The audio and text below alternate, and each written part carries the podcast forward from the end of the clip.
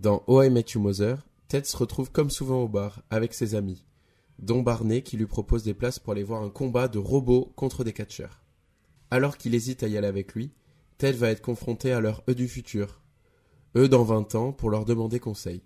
Les Ted et Barney du futur sont catégoriques. C'est la soirée de sa vie. Et il ne peut pas se permettre de la rater. Mais au moment de partir, un troisième Ted fait son apparition et lui interdit de se rendre au combat. Ce Ted, c'est le Ted dans 20 heures, qui avec son poignet amoché et son mal de crâne, est persuadé que la soirée fait partie des pires de sa vie.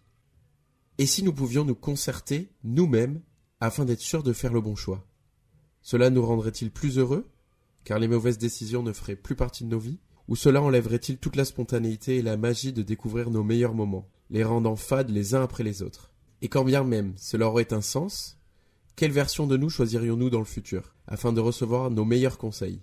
Qui peut savoir ce qu'il pensera dans vingt ans? Comment il se sentira demain? Et où il sera dans cinq ans?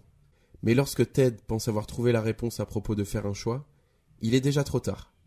En effet, Ted est seul, depuis le début. Barney ne lui a jamais proposé quoi que ce soit, et tout cet épisode 20 de la saison 8 s'est déroulé dans sa tête. Je crois que je vais rentrer. Ouais, je comprends. Tu vas pas essayer de m'en empêcher? Et comment j'essaierai de t'en empêcher? Ah, J'en sais rien, peut-être en me disant la vie est courte et lorsque tu tombes sur un beau moment excitant et complètement dingue, tu dois le saisir tant que tu peux avant qu'il s'envole. Ted, ce moment s'est déjà envolé. Cette histoire de raz-de-marée du Minnesota s'est passée il y a cinq ans, c'est juste un souvenir. Et tout le reste ne s'est jamais passé. En ce moment, Lily et Marshall sont chez eux, ils bercent Marvin pour qu'il se rendorme. Robin et moi, on essaie de se décider sur un traiteur. Et t'as passé toute la soirée assis à fixer un ticket pour les robots contre les catcheurs parce que personne pouvait venir avec toi. Regarde autour de toi. T'es tout seul. Ted se retrouve seul alors qu'il cherche à l'éviter depuis le début de la série, en cogitant trop sur les choix à faire et les décisions qui dessineront son futur. Il nous apprend à travers cet épisode quelque chose de simple. Saisir les opportunités tant qu'il en est encore temps, certes, mais surtout que rechercher un sens constamment quant à son futur peut parfois s'avérer contre-productif. Alors la prochaine fois qu'on vous propose un combat de robots contre des catcheurs, n'hésitez pas une seule seconde. Absence totale de générique audio, j'ai pas tenu mes promesses de l'épisode précédent. Désolé. Il est toujours en cours de préparation. Ça arrive bientôt. Bisous mes frelons.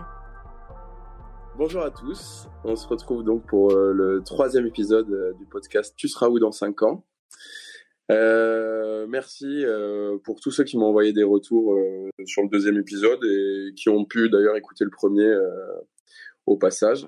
ça, fait, plaisir, même si encore une fois, comme je dis à chaque fois, c'est pas forcément le but. Le but, c'est qu'on puisse se réécouter euh, plus tard et surtout s'appeler avec les gens qu'on voit pas souvent. Juste avant de commencer, il fallait que je fasse un petit retour pour ceux qui ont besoin des recommandations à la fin des épisodes. Parfois, euh, vous n'avez pas forcément le temps de noter ou quoi que ce soit. Tout est écrit en fait dans la description de, de chaque épisode. Je me tue à le faire en ah plus à chaque fois. Donc, euh...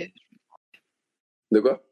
Je me demandais ça, ouais, parce que j'avais eu des, je trouvais que les recos étaient cool, et j'étais en voiture quand j'avais écouté le podcast et je m'étais dit ah ouais, j'ai pas de quoi noter, ouais. Euh, cool. Ben voilà, tout, tout, est dans la description, donc euh, donc n'hésitez pas à aller checker s'il y a des trucs euh, qui vous intéressent. Ben du coup, comme tu es la première à avoir pris la parole, euh, je, vais, je vais te laisser te présenter parce qu'on a trois nouveaux donc tu okay.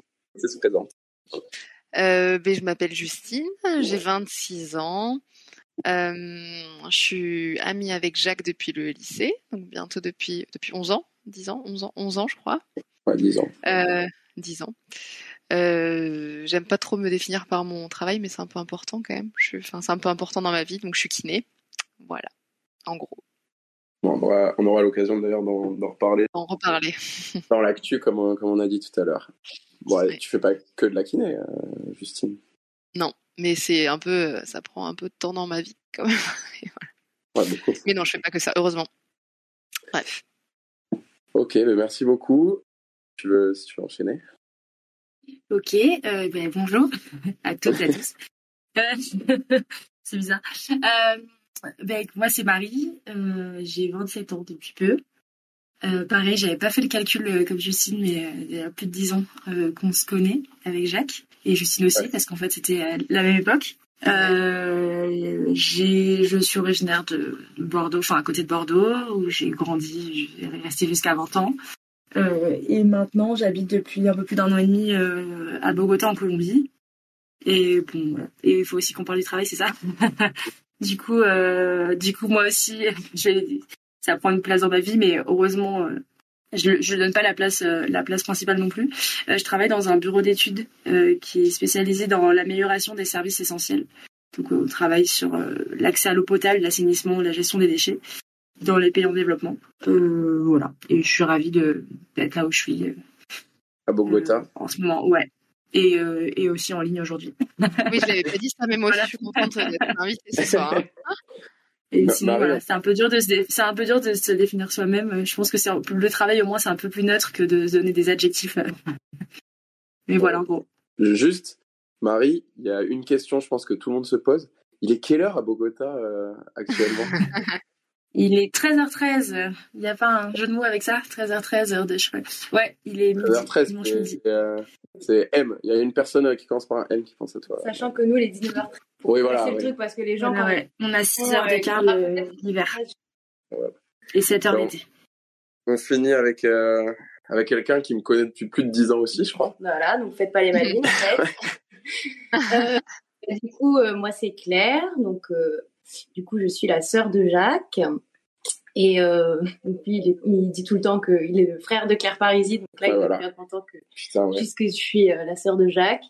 Euh, du coup, euh, moi, euh, j'habite à Calais actuellement. Donc là, je suis sur Bordeaux pour un court week-end parce que je jouais pas loin hier. Mais du coup, normalement, je suis sur Calais où je fais du basket. Est quelle heure à Calais environ? Actuellement Donc, décalage horaire de... Voilà. C'est un décalage sociétal là-bas. Bref.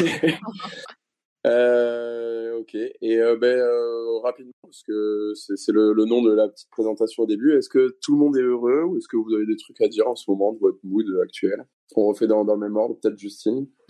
Bah, euh, j'ai tout pour être heureuse. Ouais. En ce moment, vraiment, tout va bien dans ma vie. Je pense que j'ai eu un petit passage à vide, mais comme tout le monde en début d'année, là, en janvier.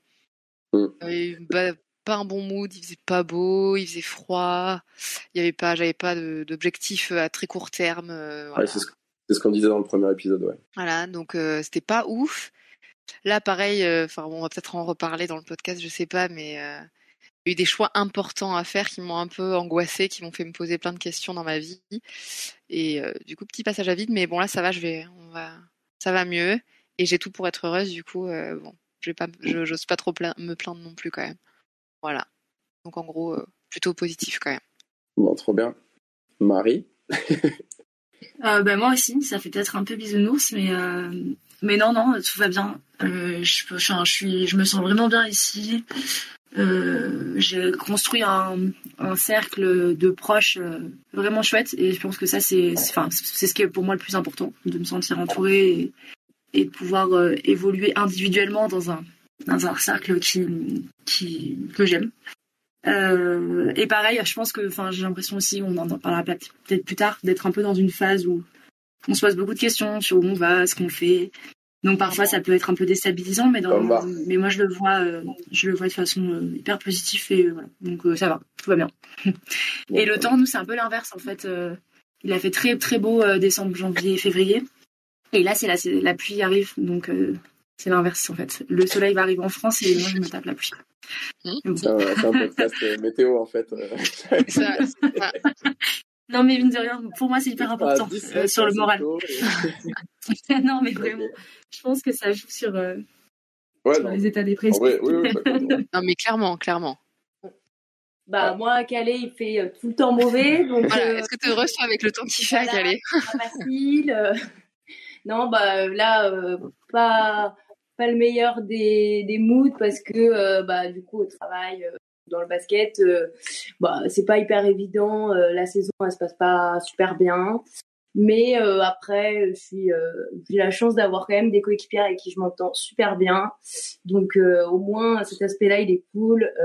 Je peux, même si voilà, l'entraînement se passe pas super bien. Après, on se retrouve, on fait des bouffes et tout. c'est cool. Ça me permet de me dire que voilà, il reste encore quelques mois à tenir et après, bah, je verrai vers un autre. C'est ciao. c'est quoi la suite pour toi après? Euh, Je sais pas encore pour l'instant. Euh, elle peut pas le dire, elle peut pas le dire, c'est vraiment confidentiel. Euh. non, non, je sais pas encore, ça n'a pas totalement démarré, mais je sais que voilà, pas rester en tout cas là où je suis. Ok. Bon, parfait. Toi, Jacques, t'es heureux? Je dis pas si t'es heureux ou pas, toi. Le, running gag. Le, running gag de, début d'épisode. ben, moi, ça va. Euh, pas autant que dans l'épisode 2. J'ai l'impression de faire un, bilan du coup à chaque fois. Euh, pour euh, la simple raison que je me suis blessé pour la deux millième fois de ma vie et, et, de la saison quasiment au final. Donc là j'ai une grosse grosse entorse à la cheville qui fait que, bah, que je suis immobilisé de ouf. Bah, déjà je peux plus faire de sport comme je veux. Et euh, surtout, ben, je peux pas aller travailler pendant au moins deux semaines là, parce que même si je commence à remarcher correctement avec la botte, euh, ben, je peux je peux pas garantir euh, à 100% la sécurité des, des, élèves en fait euh, avec ça, parce que je suis pas je suis pas maître de mon corps à 2000%. Donc euh, donc pour l'instant, je fais pas grand chose et ça m'a un peu, ça m'a un peu cassé parce que là, ça, la fin de saison, même si on vit pas la meilleure saison non plus cette année, pour X ou Y raison, et nous au niveau amateur. Euh, là, il y a les phases finales qui arrivent et tout, et je me faisais un peu de, de pouvoir vivre ça, et puis ben, là, je vais devoir le vivre un peu par procuration à travers mes coéquipiers, donc, euh, donc un peu relou, mais sinon après, euh, mis à part ça, ça, ça va, là, on est sur plein de projets euh, à l'école, je suis en train de me poser des questions, il va falloir que je fasse des choix sur mes projets pour l'année prochaine, donc on en rediscutera aussi après. Donc voilà, des choses quand même positives qui arrivent euh, dans l'ensemble. Ça te permet de développer ta carrière de roi du podcast aussi, enfin j'imagine. Eh oui. Ça. bah, du coup, euh, normalement, j'en fais du temps là-dessus. normalement, j'en fais deux ce mois-ci parce que j'ai le temps. Et eh oui. Donc euh, voilà le premier du mois de mars. Faire habituellement. Ah putain, mais en plus c'est ça que je voulais dire en, en intro aussi, c'est que bah, du coup j'allais tenter à passer euh, sur deux deux par mois à peu près. Euh, parce qu'au final, euh, là, j'ai commencé à prendre la main et tout au niveau montage en moins de temps que, que sur le premier où c'était un peu plus compliqué et puis il fallait tout lancer sur le premier. Et euh, normalement, si tout va bien, euh, là, il, il, commence un peu à prendre forme. Euh, on va arrêter un peu les, les crash tests, donc euh, j'espère que celui-là euh, continuera à progresser par rapport à l'épisode 1 à l'épisode 2. Voilà, par rapport à tout ça.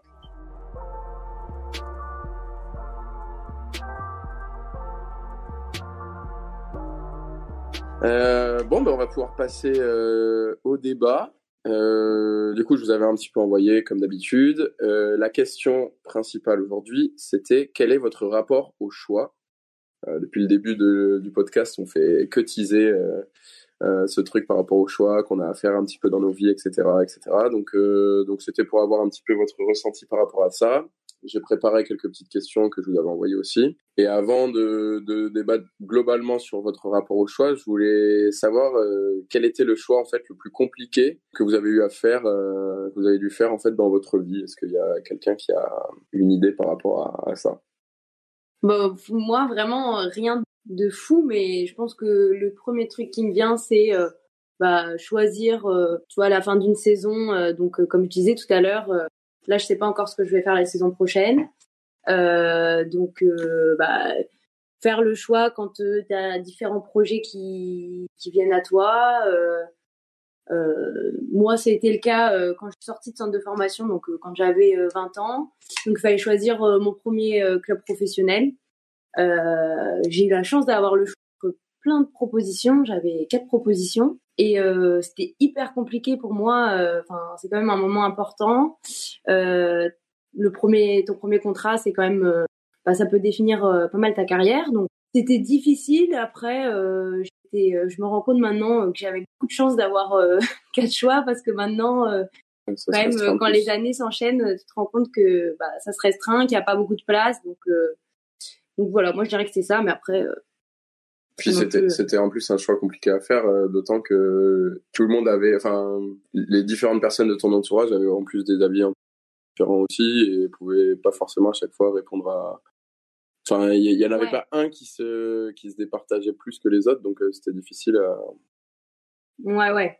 Bah moi, ça m'a aidé de pouvoir, tu vois, demander aux gens et c'est un peu une, une, technique, je trouve, quand bah j'hésite entre des différentes choses. Enfin, je sais que je, je, je demande beaucoup l'avis euh, bah, proche ou, euh, ou des gens qui ont pu être dans la même situation que moi. C'est vraiment un truc que je fais beaucoup. Euh, même si voilà, j'ai euh, instinctivement un petit truc qui me vient, mais euh, je trouve de, de pouvoir demander l'avis aux gens, ça m'aide vraiment à prendre des décisions. T'avais déjà un agent à cette période-là? Non. Non, donc en plus, ouais. Il n'y avait pas un professionnel vraiment pour, pour encadrer un peu tout ça aussi? Ok. Euh, Marie, est-ce que toi, toi le, le choix d'être partie à... Ouais, je, bah, je pense que ce serait celui-ci. C'est, enfin, après, c'est quand la façon dont tu poses la question, j'aurais tendance à dire ah ben je sais pas, j'ai pas vraiment eu choix cornélien non plus à, à, à, mon âge actuellement. Mais oui, oui, non, c'est un choix de vie euh, clairement. Enfin, je pense que plus qu'un oui, c'est enfin c'est c'est une décision importante de de se dire euh, ben ce qu'on a ce qu'on souhaite vraiment le pas euh, pour aller euh, vivre quand même euh, loin, euh, loin des proches. c'est surtout ça. Donc oui, je pense que ça, ça a été un choix de se dire est-ce que je est-ce que je fais ce cette, enfin, ce que je fais ce choix là qui est quand même hyper perso de se dire ben moi je vais vivre ce que j'ai à vivre là-bas et en laissant aussi enfin, du monde en France et puis tu, l'as pas vécu comme un choix compliqué au final? En fait, c'est pour ça que j'aurais enfin je sais même pas si je le placerais comme un choix parce que c'était pas vraiment une situation où j'ai eu plusieurs options comme Claire où il a fallu que j'en choisisse une. C'était plutôt un. Enfin oui, c'est un choix de se dire je m'en vais, mais c'est moi qui ai envie de partir, donc enfin. Ouais. Je veux dire, j'ai pas été face à deux, à, une balance. Euh, est-ce que je pars ou pas C'était plutôt une initiative et et après donc j'ai fait le choix de, de suivre cette initiative-là, enfin cette idée-là. Après, je pense que ce qui a été peut-être aussi un autre point un peu un peu complexe dans cette décision-là, c'est que je, enfin, je, je, dis que c'est un choix individuel, mais je suis partie avec mon copain. Et ça, c'était pas non plus évident de se dire, euh, ben voilà, en fait, on part euh, parce que c'est moi qui ai une opportunité et, et lui, il trouvera ici. Enfin, ça, c'était quelque chose qu'on avait, c'était des discussions qu'on avait déjà eues de se dire, ben, le premier qui trouve quelque chose, on part ensemble et l'autre euh, suit. Ouais, c'est pas forcément simple de se dire, ben, en fait, c'est moi qui impulse le truc. ça aurait été presque plus simple de, de suivre parce que tu te poses peut-être moins de questions de est-ce que ça va aller pour lui? Est-ce que tu vois? Donc ça c'est aussi un choix, euh, on va dire euh, au niveau, enfin, au niveau personnel euh, dans une relation aussi de dire ça. va quand même changer pas mal de choses. C'est des sacrifices aussi, donc voilà. Ça, Mais je voudrais pas le choix. C'est la question. le plus gros dilemme du, du choix. C'est qu'un choix, c'est pas, ça n'a pas des répercussions uniquement sur ta vie à toi, quoi. Ouais. En tout cas, essayer de déranger le moins l'autre ou les autres. Et du coup, c'est aussi, enfin, c'est drôle que tu dises que tu aurais préféré peut-être suivre et du coup t'adapter plutôt que imposer quelque chose du coup. C'est ça qui t'a dérangé. Ouais, enfin je sais pas si j'aurais préféré, c'est un peu compliqué de savoir ça quand tu l'as pas vécu, mais je veux dire que être la personne qui dont le choix va impacter l'autre, c'est pas forcément euh, toujours facile d'avoir ça, de prendre cette responsabilité quoi. Mm, mm. je suis carrément d'accord avec toi. Moi, je pense que ça m'aurait, euh, ouais, j'aurais eu la même problématique que toi. cette sensation-là de devoir un peu imposer, euh, m'imposer quoi, enfin imposer mon ma vie et mes choix quoi. Mais toi, justement, dans ce genre de situation, et si tu dois le transposer à quelque chose qui t'arrive maintenant, euh, Justine, même si, bon, enfin, je sais pas si on peut le dire là pour, pour ta future maison? Oui, oui, oui, bah oui, oui, c'est pas, pas un secret, c'est pas un secret. J'allais, peut-être en parler, j'allais peut-être en parler. Tu l'as dit en tout début de, dans l'intro quand tu te présentais, mais euh, justement faire ce choix de, enfin pour moi c'est un choix de, de passer, un, de franchir un cap et de d'acheter quelque chose à deux, du coup avec euh, Louis. Euh, comment, comment toi tu le perçois et comment, est-ce que déjà c'est plus simple de, de se dire de le faire à deux ou justement c'est peut-être quelque chose de plus compliqué à percevoir? Euh en fait, j'ai l'impression que pour la plupart des gens, euh, c'est assez naturel d'acheter. En fait, de, c'est la continuité des choses euh, normales. On se met en couple, euh, les choses avancent, on s'installe ensemble, on prend un appart, puis dans un second temps, on achète un truc parce que bah c'est bête de mettre un loyer. Enfin voilà l'argument de que tout le monde me, sort. Mm. Mais en fait, moi, mes parents, ils sont, ils ont toujours vécu en location. c'est assez rare, mais j'ai mes parents, ils ont, voilà, mes parents, ils ont aucun bien, ils ont toujours vécu en location. Donc pour moi, acheter et avoir un truc à soi, c'est quelque chose qui est absolument pas naturel et qui est pas euh, intuitif quoi du tout. Enfin, et donc euh, moi on m'aurait dit tu restes en log toute ta vie, bah, je me serais peut-être dit bah ouais go pourquoi pas. Enfin, enfin pour moi c'est un, un réel engagement d'acheter quelque chose parce que bah, tu t'engages quand même pour beaucoup d'années, tu donnes beaucoup d'argent chaque mois, c'est quand même pas euh, c'est pas une décision euh, que tu prends alors que la plupart des gens à qui j'en parle ils me disent mais non mais c'est pas grave ta maison si ça va pas tu la revends et puis tu tu repasses en location. Ouais mais en fait non moi c'est pas du tout un truc qui est aussi simple. Je trouve que c'est extrêmement angoissant et la, et la plupart des gens à qui j'en parlais ne comprenaient pas mon, mon point de vue et je me dis mais putain mais je suis je suis anormal ou je sais pas mais Non, non, mais on est, on est dans le même mood parce qu'on a tout simplement pas l'habitude, euh, toujours vécu euh, sans forcément de bien ou quoi que ce soit. Donc, euh, on a, enfin, ça fait pas partie de notre quotidien de se dire, ah ben, c'est notre maison. C'est... ouais ouais et puis euh... oui vas-y vas-y Marie Non, j'allais dire ce que, ce que- de ce que tu es en train de raconter. Je pense aussi qu'il y a, il y a quelque chose qui entre en jeu, c'est qu'il y a des facteurs de choc qui sont externes et qui sont hyper sociaux. C'est-à-dire Ouais, que tu vois, comme tu dis, ah oui, c'est le, ah c'est c'est ce que t'es censé, c'est ce qu'on attend de toi, donc euh, peut-être que ça va rentrer dans ta dans la liste de tes de tes pour et contre, euh, alors que tu aurais pas forcément pensé seul. Enfin, Ah non, c'est clair qu'il y a une pression, il y a une pression sociale. Et puis, euh, enfin, je, je change un peu du, enfin, je sors un peu du cadre. Ouais, Mais c'est là de- de- du fait d'avoir dit qu'on a acheté une maison. Mais dans ma famille, mais c'est un enfer en fait. Les gens, non, ils se rendent pas compte. Dans, ils me commencent à nous sortir. Ah, mais du coup, vous allez avoir trois chambres, donc vous allez pouvoir avoir des enfants, donc vous allez. Mais stop en fait. Laissez les gens tranquilles quoi. Tu peux très bien avoir une maison, avoir trois chambres et même faire une salle de sport, faire une salle euh, loisir, faire une salle, je sais pas. T'es pas parce que t'as trois chambres que t'es obligé d'avoir des gosses. Et je trouve que les gens te, te, ils se rendent pas compte parce que c'est pas malveillant. Enfin, je vois les gens qui me disent ça, ils sont pas du tout malveillants, mais juste euh, ils se rendent pas compte que bah, on n'est pas obligé de faire ce que la société attend de nous et de faire comme tout le monde. Enfin, enfin. Ouais, t'as, bien monde. raison. Il s'appellera quand même comment ton enfant euh, Non, mais je trouve ça, euh, ouais, je sais pas. Donc ce, ouais, je pense que le choix, enfin, ça paraît risible parce que, enfin, ça paraît très risible de dire c'est le choix le plus compliqué que j'ai eu à faire dans ma vie. C'est pas, je pense pas que ce soit le choix le plus compliqué que j'ai eu à faire dans ma vie.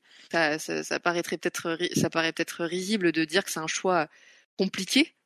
Pour moi, c'est un, pour moi, c'est un truc compliqué, quoi. Oui, parce que c'est un, c'est un choix, entre guillemets, euh, de, de confort. Si, si tu as la possibilité de te dire, bon, est-ce que j'achète ou pas, c'est que. de- Voilà, c'est un choix. de- bien dans Voilà. Je vois, ce que tu Et veux dire. Pas envie de te plaindre, mais, mais ça reste quand même un truc de privilégié, quoi, de dire c'est un choix Oui, compliqué. voilà. Est-ce que j'achète alors que, voilà. Non, problème de oui, riche, comme on dit. Voilà, c'est exactement ça. Je suis une privilégiée déjà si je peux dire que je peux Exactement ça, chose. je suis riche. non, pas du tout. Mais voilà, c'est un problème de, ça serait un problème de privilégié. Et c'est un peu ce que mon copain me dit. Enfin, pas, enfin, il me dit pas que c'est un problème de privilégié, mais il me dit, mais tu te prends la tête pour des trucs qui, qui valent pas le coup de se prendre la tête. Enfin, et peut-être, hein, mais euh, voilà, moi c'est, Et parce qu'il a une approche différente aussi. euh, oui, je pense parce que Non, lui, ses parents sont propriétaires. euh, euh, voilà. bon, voilà, ses parents sont propriétaires, donc pour lui, il allait acheter. Enfin, je pense qu'on on reproduit vraiment le schéma. euh, on pro- reproduit souvent le schéma familial, quoi. Et du coup, bah, moi, je reproduisais un peu Oui, le et schéma. puis t'as pas, peu importe, enfin, je veux dire, il y a pas, euh, peu importe l'importance du choix, c'est toi comment tu le vis. Enfin, je veux dire, euh, t'as pas à te justifier que ça te prenne ou pas la tête. Enfin, je veux dire, c'est, c'est, c'est Oui. ton rapport à toi euh, au choix. Peut-être que justement, si tu mets beaucoup de cœur et du coup, ça te, ça te perturbe davantage. Enfin, Mais en même temps, je suis contente Mais de ce choix. hein. Ça en tout paraît- cas, ça, c'est paraît- chouette. ça paraît hyper négatif, mais je suis quand même contente de ce choix finalement. Mais c'est juste que c'est quelque chose, euh, c'est un grand, une grande étape de vie, quoi. Enfin, je trouve, alors que le- pour, Ouais, pour plein de gens, c'est normal, quoi. Enfin, c'est, c'est rien de, c'est rien de grave, alors que pour moi, c'est quelque chose d'important, quoi. Et surtout, comme tu dis, avec tous les facteurs externes qui, au final, ils sont associés, euh, euh, les pressions sociales, les questions euh, sur euh, ton futur aussi, euh, ça peut euh, crisper. Moi, je sais que c'est, c'est un peu ce que je disais dans, dans l'intro que tout à l'heure. Euh, mais euh, le, le fait de se poser des questions sur euh, quel sens ça va apporter plus tard pour toi, etc., je trouve, je trouve que cette question de acheter un bien, elle est importante dans le sens que tu mets à ta vie. Voilà. Moi, si j'avais un choix le plus compliqué, pareil, je sais même pas. Je crois que. Ouais, si- ouais, si, je crois que. Alors, pas celui le plus compliqué, mais du coup, ça rejoint la deuxième question, celui qui a le plus d'impact, que ce soit Ouais. positif ou négatif. Mais je pense que c'est euh, celui d'avoir vite, euh, vite euh, compris qu'il fallait arrêter médecine. Comment? Changer de voie. Ouais, ouais, je pense. Ouais, j'étais sûre que t'allais, t'allais parler de ça, ouais. ouais. Je pense que je mets celui-là en temps 1.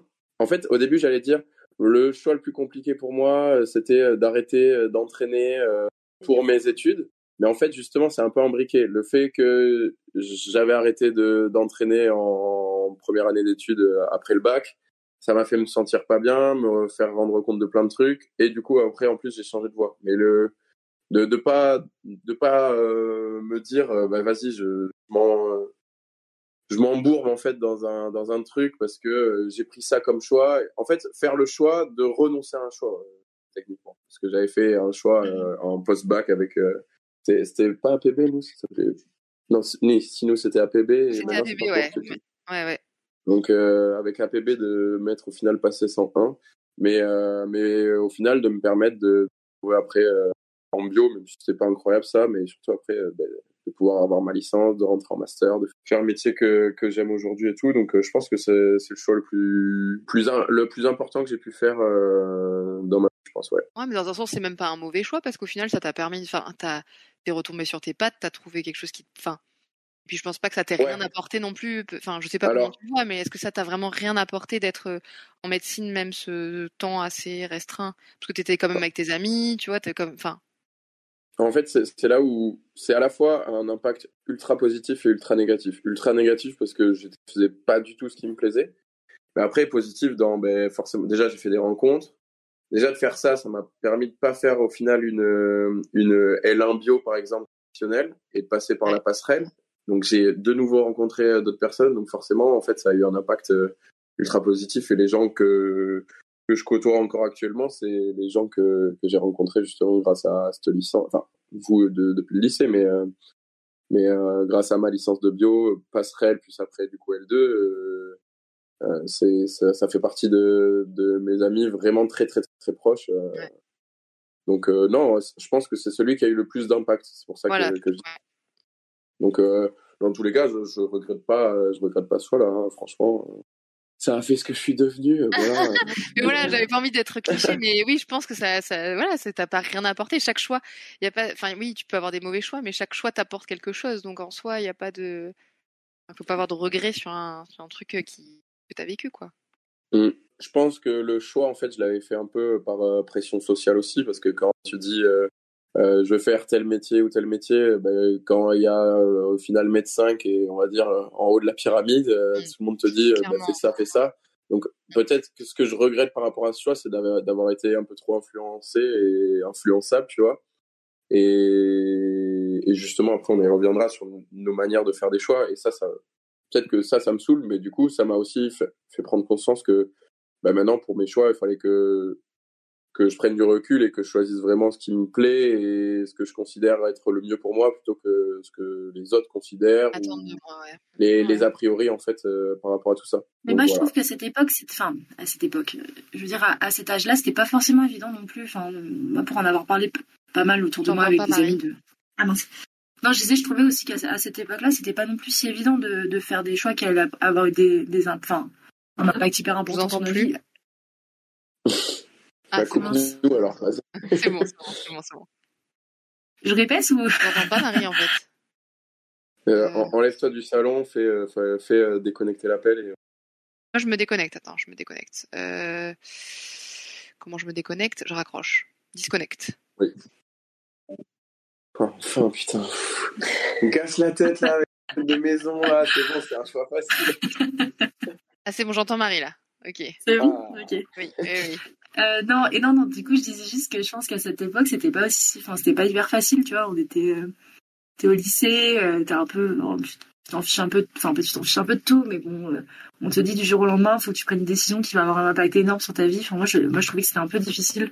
Enfin, c'est carrément difficile.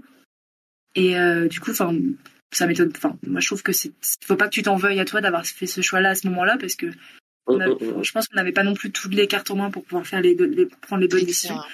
Et moi, j'ai l'impression que ça fait que depuis pas longtemps que, enfin, peut-être quelques années, que je me pose beaucoup, beaucoup plus de questions sur, euh, sur mes choix parce qu'avant, je me laissais un peu plus porter en me disant, bon, on verra ce qui est on, on, verra ce qui vient, on verra qui je rencontre, on verra, tu vois. Alors que maintenant, j'ai l'impression que, que plus on avance, plus on se rend compte que, que ça peut avoir des répercussions importantes, qu'il faut penser à soi, penser aux autres, etc. Et je sais pas. Bah alors, c'était vraiment pas du tout facile euh, à 18 ans de dire euh, où est-ce que je vais, euh, où est-ce que je vais finir. Tu, tu, projettes, moi aussi. Ou alors justement le fait de trop te projeter, tu te dis mais enfin comment je peux savoir? Donc, au final, tu prends pas forcément. Enfin, tu, tu essayes d'en prendre moins compte. Mais du coup, oui, par rapport à ce que tu disais, que maintenant, au final, pour prendre un choix, tu te concentres un peu plus parce que tu, tu commençais un petit peu à prendre de l'expérience et, et, à comprendre les choix que ça pouvait, euh, les, pardon, les répercussions que ça pouvait avoir. Toi, du coup, enfin, quelle méthode tu as pour, euh, pour faire un choix euh, Sur quoi tu t'appuies Sur, enfin, genre, il y a par exemple des gens, ils vont faire des listes ou des, des pour les contre, des, à quel point tu J'arrive pas à formuler ma phrase, mais. Euh... Non, mais j'ai compris. Moi, je pense que, comme c'est clair, je pense que moi, je le garde. Quand c'est important, je le garde pas pour moi. C'est-à-dire que j'ai besoin de. J'ai besoin d'exprimer ce que ça peut. Que ça peut impliquer. Et euh, pour me conforter aussi. Après, ça veut pas dire que c'est pas moi qui prends la décision finale, mais. Et repenser, euh, repenser au choix, au choix passé et comment ça a fini pour pas re pour reprendre les, enfin, reprendre les mêmes décisions si elles ont été bonnes ou, pas. Quoi. Je sais pas si c'est une méthodologie, mais la communication. Ok, ok. Toi, du coup, Claire, pareil, j'imagine. Ouais, bah, ça. Et après, j'avais fait des vrais euh, très théoriques, quoi, euh, des pour et contre, euh, un peu les basiques, quoi. Mais après, c'est au final, tu vois des trucs mais est-ce que tu en tiens vraiment compte? Enfin, moi, je sais que au final, c'est pas du tout le, le, choix que j'ai choisi, enfin l'endroit que j'ai choisi, c'est pas du tout ce qui correspondait à celui qui avait le plus de pour, parce qu'en fait c'est pas trop quantifiable non plus, quoi. C'est pas des croix et puis mhm. euh, telle croix vaut plus qu'une autre. C'était juste allé là où il y avait le plus gros salaire. Exactement.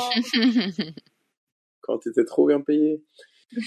Euh, ok. Et toi, Justine, tu fais comment? T'as une méthode euh, alors moi je pense que je vais être vraiment enfin vraiment de, très mauvais j'ai une très mauvaise méthodologie. Enfin j'en ai pas, j'ai pas j'ai jamais fait de liste j'ai pas du tout de pour et de contre mais euh, euh, ouais, je suis pas un bon un bon exemple parce que moi je pense que je je fais mes choix par rapport à ce qui va faire le moins de mal autour de moi, faire le plus rendre les gens autour de moi le plus heureux, le mieux, et je vais pas faire des choix euh, souvent euh, pour moi et ce, qui, mmh.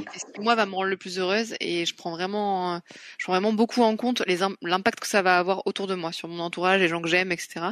Donc maintenant, maintenant avec mon travail, j'essaye de plus faire ça parce que Sinon, tu, te fais bouffer vraiment en tant que en tant que professionnel de santé. Si tu, tu fais tes choix par rapport aux autres, euh, c'est plus possible. Je finirai à 20 heures, euh, même plus tous les jours, et j'aurai pas de week-end. Donc maintenant, je prends des décisions un peu plus pour moi, mais je suis quand même très très très influencée par euh, parce que ça va, ce que ça peut impacter euh, autour de autour moi. de toi. Ouais, je vois.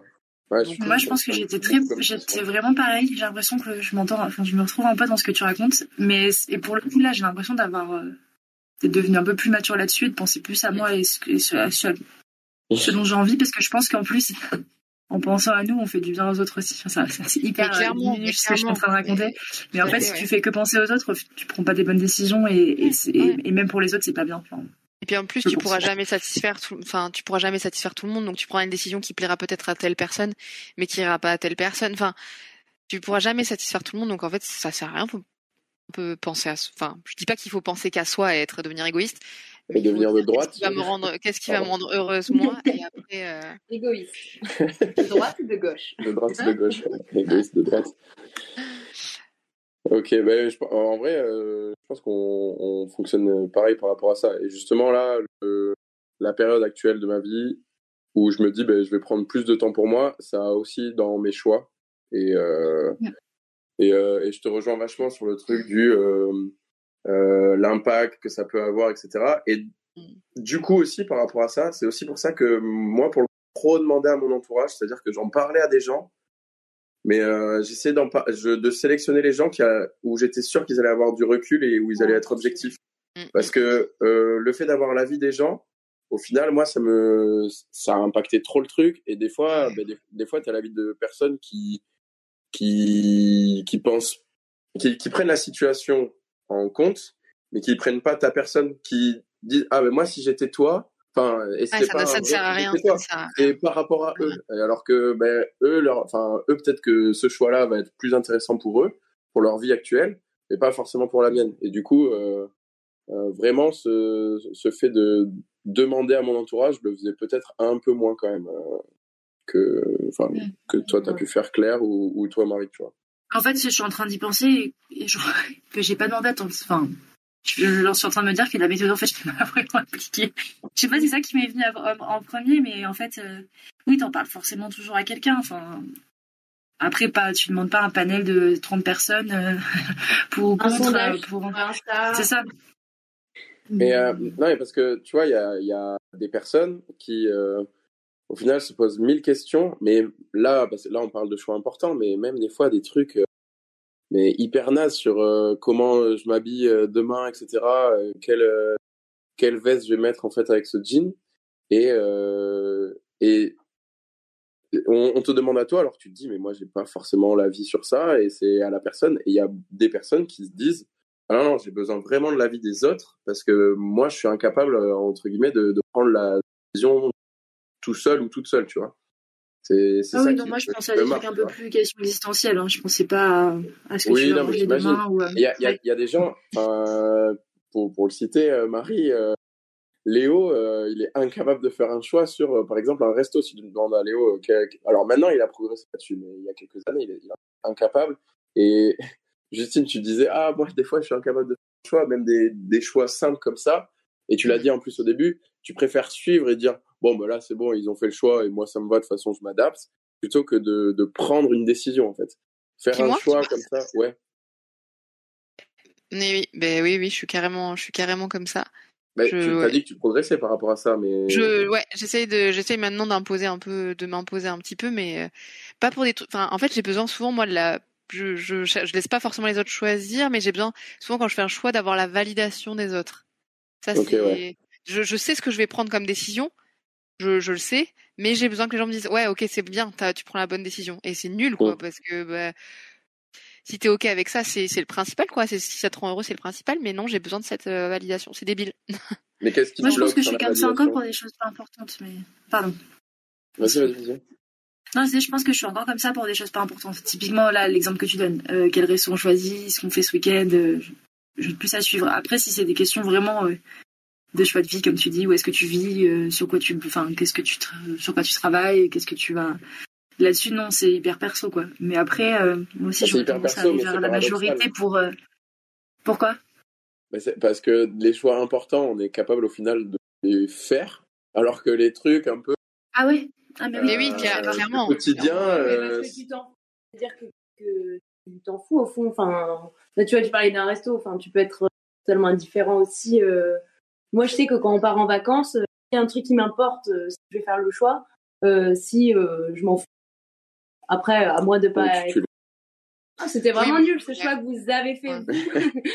oui, mais il y, a, y a ça aussi. C'est vrai que choisir un truc. Ouais. Mais ils en ont, tu vois, tu leur demandes ce qu'ils en pensent, ils gardent un peu pour eux parce qu'ils se disent est-ce que c'est le choix qui convient à tout le monde? J'ai pas envie de l'imposer, de m'imposer. Au final, après, ça fait partie de la vie du groupe aussi de faire des compromis et tout, mais euh, il y a quand même des gens qui sont bloqués carrément de proposer, de, De, de, faire une proposition pour qu'elle soit choisie en fait par un...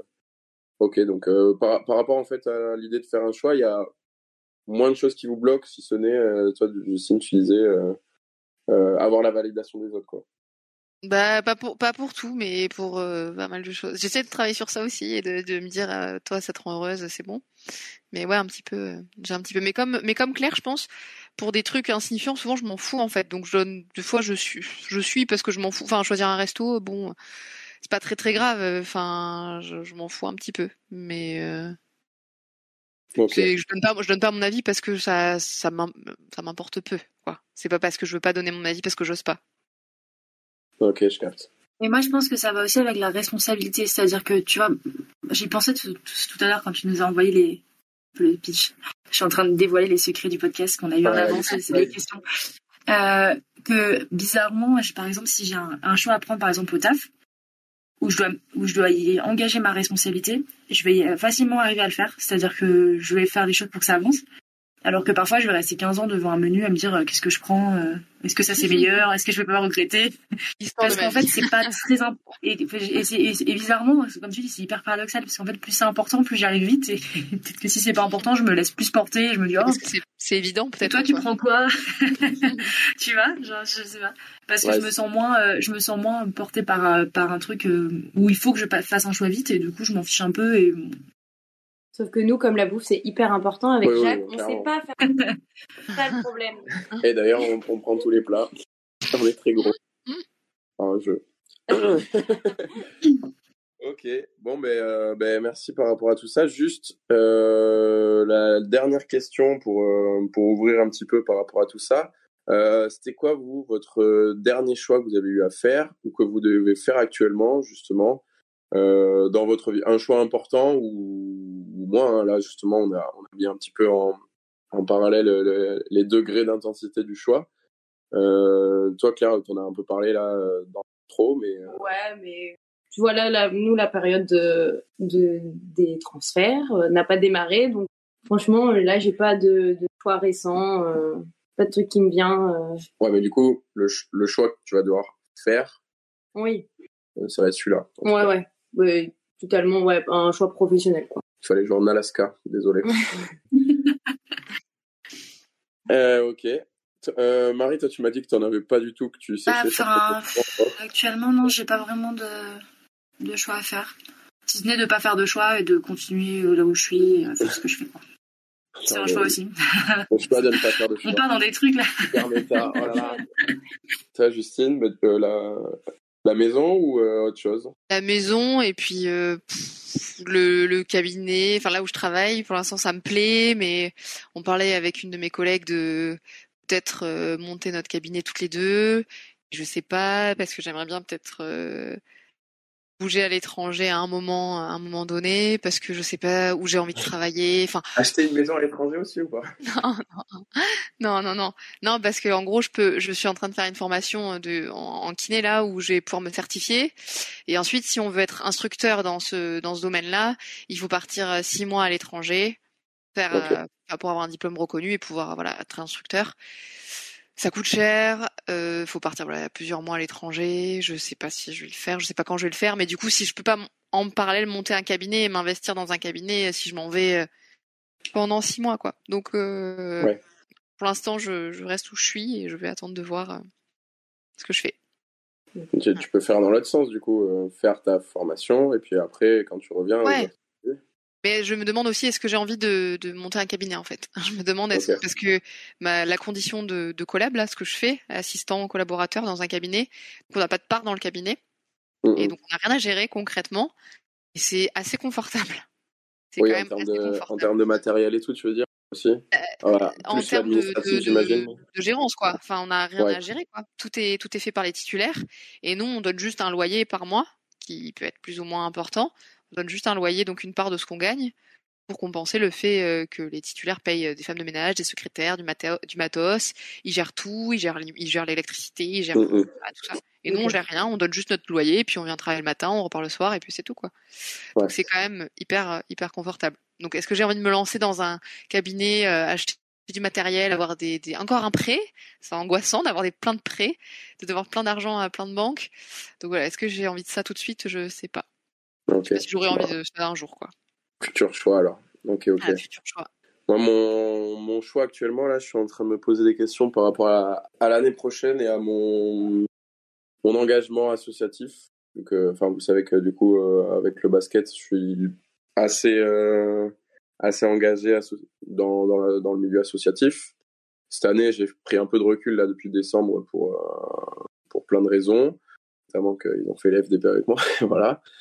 Mais euh, j'attends de voir euh, l'année prochaine en fait si je me relance là-dedans, si je continue en fait dans mon club de Saint-Bruno. En gros, il y a, trois trucs. Il y a ça. Je me posais la question de pourquoi pas changer de club aussi pour euh, pour entraîner une équipe ou être assistant sur une équipe et pourquoi pas essayer de d'être sur un niveau un peu plus relevé en termes de compétition, on va dire. Et le troisième choix, euh, je sais plus si j'en ai parlé Justine l'autre jour.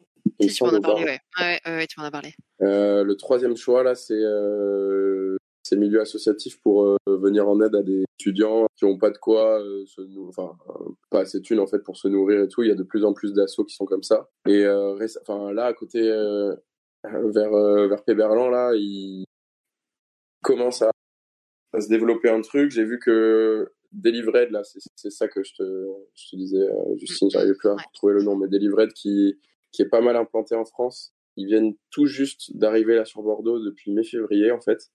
Ils sont en train de chercher des, des livreurs pour livrer directement chez les étudiants. Euh, même des bénévoles pour, euh, pour s'occuper des denrées alimentaires, euh, tout ce qui est hygiène, enfin tout ça dans, dans les entrepôts. Donc je suis en train de me poser la question par rapport à ça parce que ça m'intéresse aussi.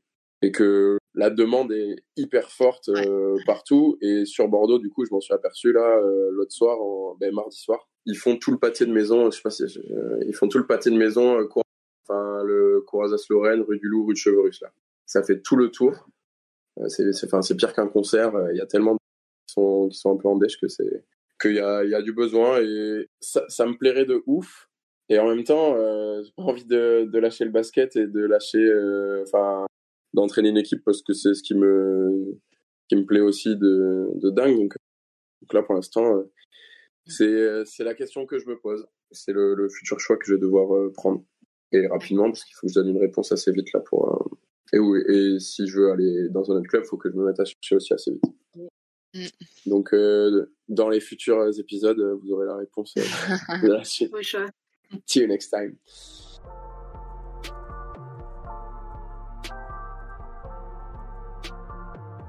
Donc, on va pouvoir passer au jeu à présent. Le jeu d'aujourd'hui s'appelle Le Mytho de Ouf. C'est un jeu euh, que Oda et Dako ont fait sur leur chaîne YouTube. C'est deux, humoristes qui ont leur chaîne euh, eux aussi. Euh, le principe du mytho de ouf, c'est de participer à un débat et de déterminer quel est le mytho. Donc quel est l'imposteur parmi nous. Chaque joueur va recevoir le même débat que je vais vous envoyer, sauf un qui n'aura rien et qui sera donc le mytho de ouf. Son but à lui, le mytho, c'est de s'insérer dans le débat comme si de rien n'était. Et chacun notre tour, en fait, sans dire l'intitulé du débat, on va justement débattre avec une ou deux phrases seulement. Une fois qu'on aura fait trois tours chacun, trois tours de table, on va voter pour celui que l'on trouve le plus suspect et où on trouve qu'il n'avait pas le débat. Donc, par rapport au point, on donnera un point à chaque joueur qui a trouvé le mytho. Donc, un point par bonne réponse. Et si jamais le mytho, lui, il n'est pas démasqué à l'unanimité, il prend trois points. D'accord? Il y a aussi un point bonus euh, ça, faut pas que je l'oublie. Il y a un point bonus si le mytho est capable de donner le thème à la fin du débat. C'est-à-dire, ah. euh, il n'a pas été cramé ou il a été cramé. On lui donne quand même la possibilité de trouver. Euh, c'est quand même assez compliqué, mais c'est pas impossible que ça arrive. Voilà, on fera normalement trois manches, soit 4 si vraiment on va très vite, mais je pense que ce sera vraiment max 3 pour l'instant. C'est bon pour vous? Ouais. Ouais, ouais. Ok, donc premier débat, on sait tous la carte que l'on a eue. Normalement, c'est bon pour tout le monde. On, a dit que c'était Claire qui commençait. Euh, ensuite à Marie, à Justine, puis à moi. Et on fait dans ce sens-là trois tours en tout. Ok. Je me disais juste, euh, il peut pas y avoir plusieurs mythos euh, Normalement, si je dis pas de bêtises, il y a que un mytho et trois, trois qui ont le même sujet. Après, du coup, j'ai pas vu les cartes pour euh, éviter de. Je crois qu'il y a des j'ai pas compris, mais allons-y on va se rendre compte vite si t'as compris ou pas. ouais. Vas-y, c'est à toi de commencer le débat. Et euh, bah, enfin, je dis une phrase, euh, on part sur quoi? Oui, voilà, une ou deux phrases, euh, ton, ton, point de vue sur, sur la situation, assez bref, et puis après, on peut rentrer un tout petit peu plus dans le truc, mais il faut pas trop que, que ça crame non plus. Ok. Bah, moi, je suis pas vraiment pour ou contre, je trouve juste que ça dépend vraiment des personnes et et enfin des milieux. Genre si comment dire? Si ça pas si euh, ça, ça, dépend des des ouais, des personnalités quoi je sais pas. Ok. À toi Marie. Ah je dirais pas vraiment enfin oui des personnalités mais c'est plus une histoire de sensations je dirais mhm. ça te procure pas du tout les mêmes sensations finalement. Oui. Euh... Ben, Ouais, et puis ça dépend si tu as envie de, de, rester chez toi, si tu plutôt, aimes plutôt sortir et, euh, et euh, pour l'aspect un peu plus euh, culturel, quoi. ouais, pour rebondir à ce que tu dis là, Justine, même je pense que ça dépend de la taille de ton porte-monnaie parce qu'il y en a un qui. Enfin, il y en a un qui peut coûter très cher, quoi. Ouais. Après, ça dépend aussi. Enfin, moi, quand je disais des personnes, des personnalités, c'était plus enfin de l'âge par exemple genre euh, euh, les jeunes on va être euh, peut-être moins habitués à, à, ça alors que bah, enfin, les plus vieux, ils n'ont pas vécu avec ça quand ils étaient jeunes. Du coup, euh, ils ont plus tendance à vouloir euh, aller vers cette option. Ce que- Stylé. Ok. Bah après, ça dépend. Enfin, si dans le débat, il faut qu'on donne, euh, il faut qu'on donne notre préférence personnelle. Moi, j'en ai une clairement définie. Et malheureusement, c'est celle qui demande le plus gros porte-monnaie, comme dit Jacques. Euh, que dire de plus? Question. Euh, ouais, à part la, à part, euh, moi, c'est, à part l'aspect culturel, le fait de- d'avoir une sortie qui est associée, oui, elle peut, ouais, elle est le porte-monnaie. Euh, qu'est-ce que, j'ai, j'ai j'ai pas d'autres euh, arguments sur la, sur, euh, Et toi, toi, qu'est-ce que tu préfères? Bah, moi, franchement, j'aime les deux. Ça dépend de mon mood. Ça dépend si j'ai envie de, de bouger. Ça dépend si j'ai envie de, de rester posé à la maison. Euh, voilà, ça dépend de mon mood. Moi, c'est vrai qu'il y en a un que je fais pour les grandes occasions, mais l'autre me saoule très rapidement pour euh, tout ce que ça implique en amont. Euh, moi, je pense que ça dépend aussi des habitudes qu'on nous a données, euh, enfin, quand on était petit ou pas, si on a eu accès. Après, ça revient un peu à ce que tu dis, Jacques, euh, par rapport à, bah, ça coûte cher, donc est-ce qu'on on a les moyens ou pas? Mais euh, du coup, euh, tu peux avoir plus été sensibilisé à ça, ou d'un autre côté, bah, finalement, euh, ça te fait pas grand-chose, euh, le changement de dimension, on va dire. Mhm. Euh, pour finir le tour de table, il y a aussi une- un autre, je pense, un autre critère qui rentre en jeu, c'est la, c'est l'offre du moment. C'est-à-dire que je pense qu'il y a des moments où c'est plus attractif euh, de, de faire, euh, de faire une certaine activité euh, et d'autres moments de l'année où ça ne nous attire pas du tout. Enfin, moi, en tout cas, c'est c'est comme ça. Ouais, je suis d'accord avec toi. Par exemple, l'été, c'est pas euh, folichon, alors que le reste de l'année, euh, tu peux trouver des trucs, euh, tu peux trouver, tu peux trouver des trucs euh, chouettes. Et du coup, l'autre option est plus intéressante pour l'été, je pense. Putain, j'ai j'ai peur de m'être trompé dans les cartes parce que j'ai l'impression qu'on l'a tous. Ça me tue. Moi, je trouve aussi, euh, mais je crois que ça a déjà été dit, que c'était en termes de sensation, que c'était pas du tout la même chose. Euh, et pour finir, euh, qu'est-ce que je pourrais dire de plus? Panique pas surtout, espèce de mytho. Non, pas du tout. J'ai- euh, Il y en a un qui est plus facile à faire tout seul que l'autre par euh, pression sociale, alors que pour l'avoir fait, pour avoir fait ces deux activités-là tout seul, je trouve que, que c'est quand même réalisable euh, euh, seul. Mais il y a très peu de gens, enfin très peu de gens qui acceptent de le faire tout seul en tout cas. Ok. Ouais. Voilà. Bon, C'est on vrai. va- On va pouvoir passer à la délibération. Comment ça se passe le vote? En gros, euh, pour le vote, euh, là déjà, on va se défendre. Déjà, on va dire si on a des doutes sur quelqu'un. Ouais, Euh, moi sur toi. Ok. Ensuite, on... une fois qu'on a exposé nos doutes et nos défenses, un peu comme au loup-garou en fait, on vote pour quelqu'un, on dit moi je vote pour un tel, un tel, un tel. Et à la fin, voilà. Euh, ben, vas-y, Claire, commence parce que ça m'intéresse ce que tu as à dire. Je vais pas te mis trop de temps à la fin.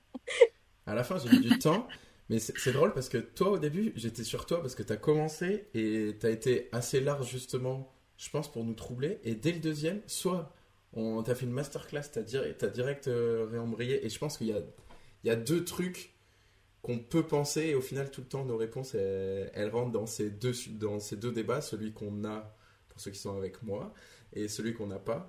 Et je pense que euh, soit tu as été très forte, soit du coup t'es pas la mytho, parce que vraiment tes réponses 2 et 3, elles m'ont. Elles m'ont convaincu de Ouais, c'est c'est troublant, on a l'impression qu'il n'y en a pas, non? Enfin, Ah, moi, je Ouais. trouve que tout le monde était On a bien joué, je trouve. Moi, je Ah bon? que euh, nous deux, euh, Marie, on était assez large au début. Justine, t'as foncé assez droit. Du coup, je me suis dit, bon, Justine, non, tu vois. Et après, Jacques, t'as rebondi, mais je me suis dit, bon, enfin, ça aurait été quand même. euh, C'est vrai, je suis parti direct. Moi, premier truc, j'ai mis sur le porte-monnaie parce que c'est la première chose à laquelle j'ai pensé. Parce que euh, j'ai peur de me cramer en disant ça, mais je suis passé à un âge où maintenant, genre, pour moi, c'est cher. Ouais, et, ouais. et du coup, ouais, genre, ouais. Surtout que ça évolue euh, aussi. du coup, c'est c'est ce, Euh, c'est ce que je voulais dire en du coup, ça, premier. j'avais pas trop, ça, ouais, ça, j'avais pas trop compris, tu vois, ton truc de l'argent, mais euh, bon, bref, on va on y- on y Mais et c'est vrai que Justine, dès ton premier truc, pour moi, t'étais t'étais pas, t'étais pas mytho. Du coup, au début, Oui, j'étais là, bon, si c'est clair. permettre, Et comme toi, t'étais très forte, je me suis dit, c'était Marie. Mais vas-y, vas-y, dis.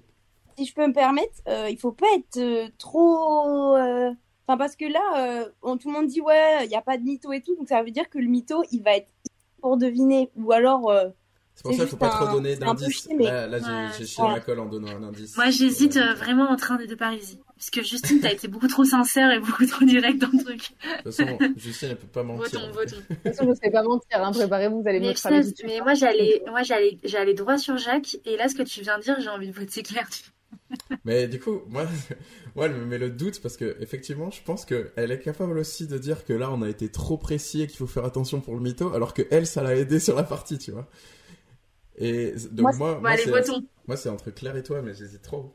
Mais Marie, toi aussi, hein, je sais pas trop, hein, si euh, pas.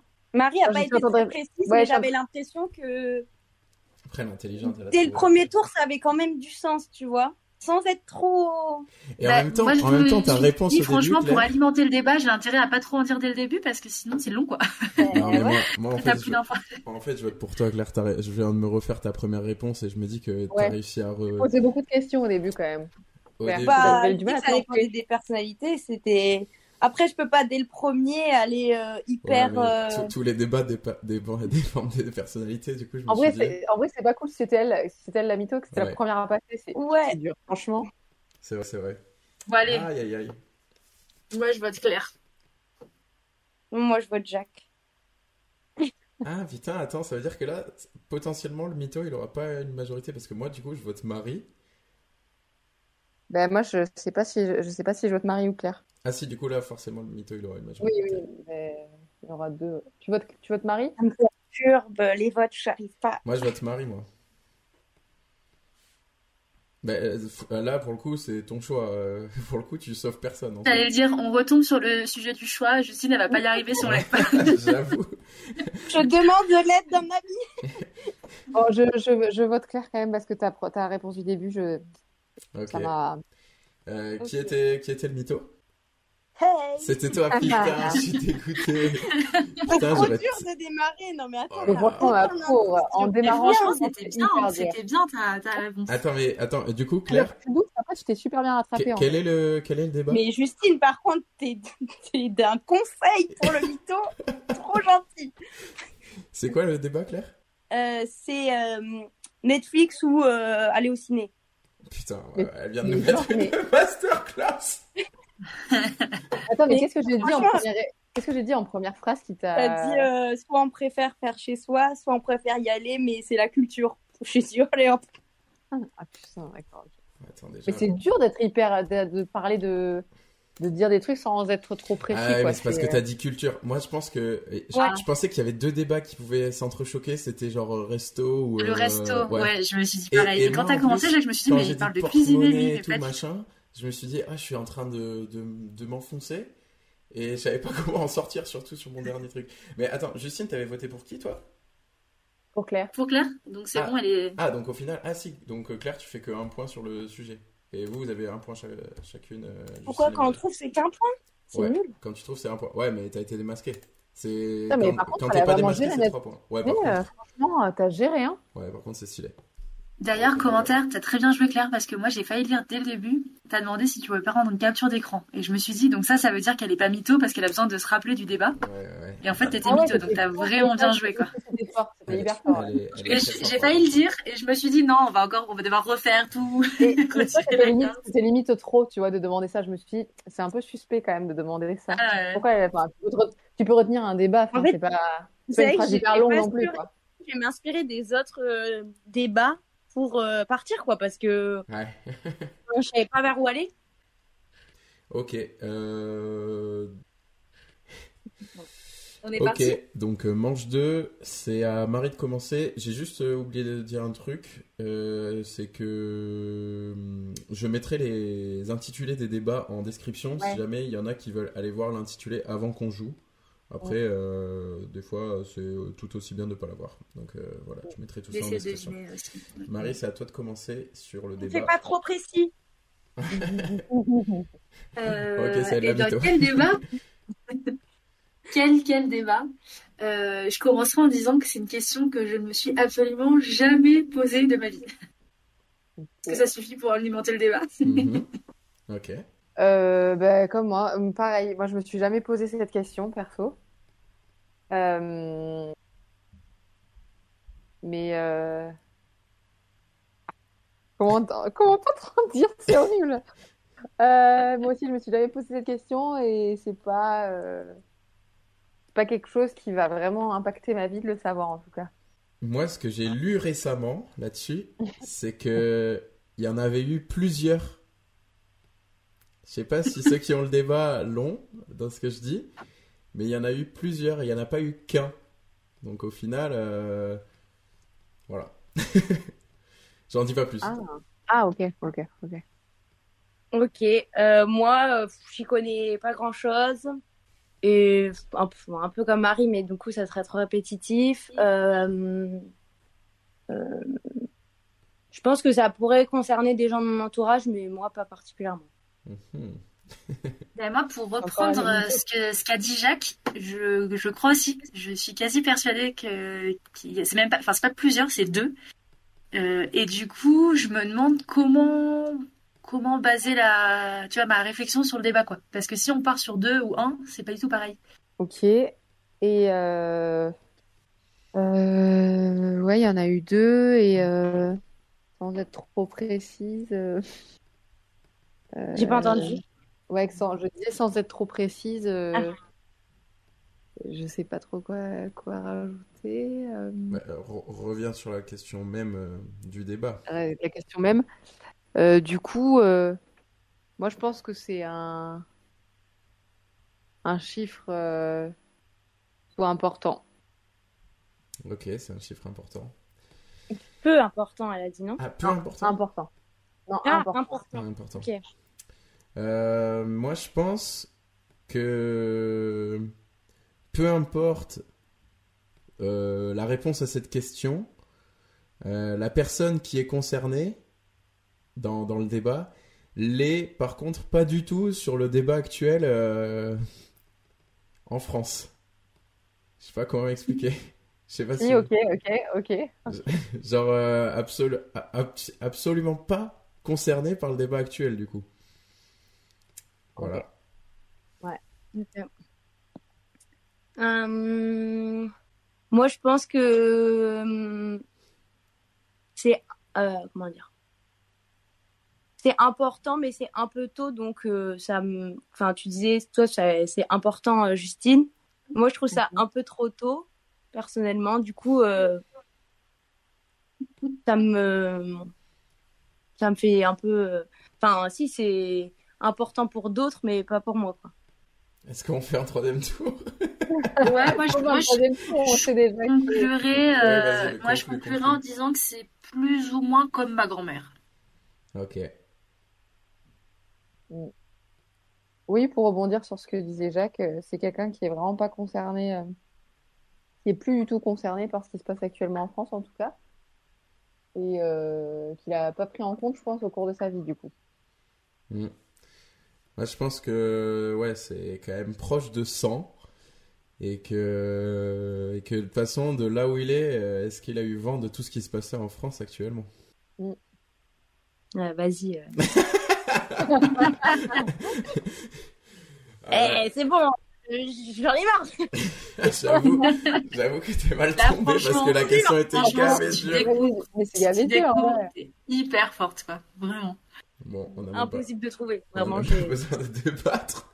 quelqu'un qui est mort. euh, je sais pas, je comprends rien. Toi, t'es le moins clair du monde, en fait. Ouais, mais Jacques. justement, je me suis dit, alors là, je vais, je vais niquer. T'es tellement fort Le parce que t'arrives à montrer que tu n'étais pas le mytho, mais en vrai, en ne disant rien, quoi. Vraiment, euh, à avoir des réponses hyper fines, quoi. Non, c'est bien.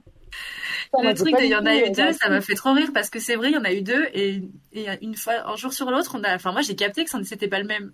Je sais pas si je suis la Il y a- seule à. à l'avoir vu. sorti, euh, Ah, moi, j'ai tellement pas suivi, je- pas suivi. Est-ce que Euh. je pourrais en savoir un peu plus Ah bah, ou... attends, attends. C'est Ah non, pardon, vas-y. Essaye, pas essaye Non, de non, deviner, mais je pense que là, ça te fera zéro point quand même, Claire, sur cette manche. Non, j'ai rien compris vraiment. euh, Et puis il y en a deux. Waouh. Le décès de quelqu'un, je sais pas, je comprends rien.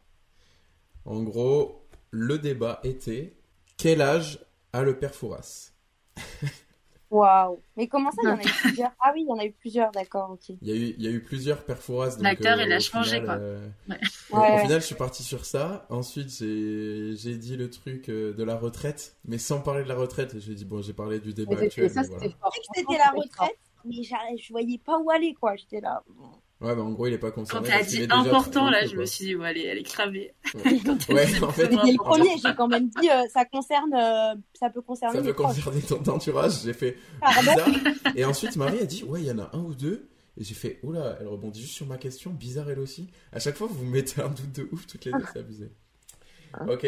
Euh, du coup, Vas-y, donne-moi une carte normale, en fait. Ça m'a Justine. prouvé deux fois Trop de stress pour ce soir. J'avoue que si c'est trois fois, euh, toi, la... bon, je cutterai la dur, troisième hein. manche et je, je redirai troisième manche, on en refera une tant que t'es pas le mytho. ok. Et c'est à Justine de commencer. Euh, du coup, j'ai pas, j'avais pas forcément d'avis sur la question. Je pense que ça dépend du, du contexte et euh, du coup avec qui tu, tu partages, euh, partages. Ok. Euh, Alors, j'allais dire que moi j'étais totalement pour, mais euh, je suis assez d'accord avec, euh, avec cette histoire de contexte et tout, mais euh, je vais pas mentir que je le fais tout le temps du coup. Vraiment, euh, aucun souci avec ça. Moi aussi, je fais tout le temps. Vraiment, ça me fait ni chaud ni froid. Et, et je trouve ça relou les gens qui sont contre. Ah bah putain, tu vas me trouver relou parce que moi, je suis pas. J'ai un avis un peu mitigé sur la question. Je le fais pas très souvent. Ok. À toi, Justine. Bah, c'est quand même euh, bien pratique de le faire. Mais c'est vrai que ouais, je le ferai pas avec euh, n'importe qui quand même. hein. Ok. Ce euh, débat est un peu stérile, je pense, parce que Ouais. Non, moi j'ai compris. Vas-y. Moi, en fait, euh, moi je suis pour, mais euh, tant, tant que tu le fais pas avec tout le monde, en fait. Enfin, tant, tant que tu le fais toi de ton côté, je trouve que, enfin, je trouve que je suis pour par rapport à ça. Je j'y vois pas d'inconvénient. Mhm. Attends, redis ce que t'as dit, Jacques. J'ai dit tant que tu le fais pour toi et pas avec, que t'es pas dans le partage avec les autres de ce truc-là, moi je suis pour. Il y a, y a aucun souci à ça. Après, effectivement, l'inverse est plus. Il y a plus débat sur l'inverse où tu le fais avec tout le monde. Mhm. Ok. Euh... Ok, alors là, faut vraiment pas être précise parce que j'en connais un qui attend des informations. Non, ouais, ok, mais de toute façon, Euh. je, je termine. Enfin, sur le dernier tour, t'inquiète, je t'en donnerai. Euh, moi, c'est un truc qu'en plus, euh, je suis amenée à faire euh, Mm, mm. souvent. Donc, euh, dans l'urgence, euh, on fait pas de manière, quoi. C'est beau. Ouais, non, mais je vois. Moi, en plus, je vois très bien ce qu'elle veut dire. Ok. Moi, je vois pas trop. tu me sens un peu suspecte. Non, mais en plus, je donnerai des, des bons petits détails qu'on va que comprendre tous les deux, Claire, et je suis ok avec ça.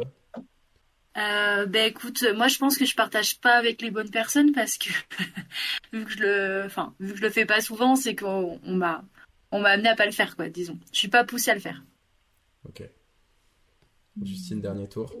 Euh, ben, pour conclure, euh, je dirais que chacun fait euh, comme il le souhaite, hein, comme il a envie, hein, et que personne juge personne. Ok. Alors, Claire, vraiment, c'est que pour la justification à toi. Euh, euh, T'es dans le rush et tout. Il y a le deuxième lancer franc, faut vite faire cette action-là, hop. Ok. Tu vois ce que je veux dire? Bon, ça c'était vraiment Ouais. un détail. Et ensuite, Ah ouais. euh, Dommage, Marie. hein. Dommage, Marie. C'est passé à On ça n'est pas grand chose en basket. d'œil sur Jacques, quoi. Ah ouais, moi je suis même pas sur Marie, mais on continue quand même.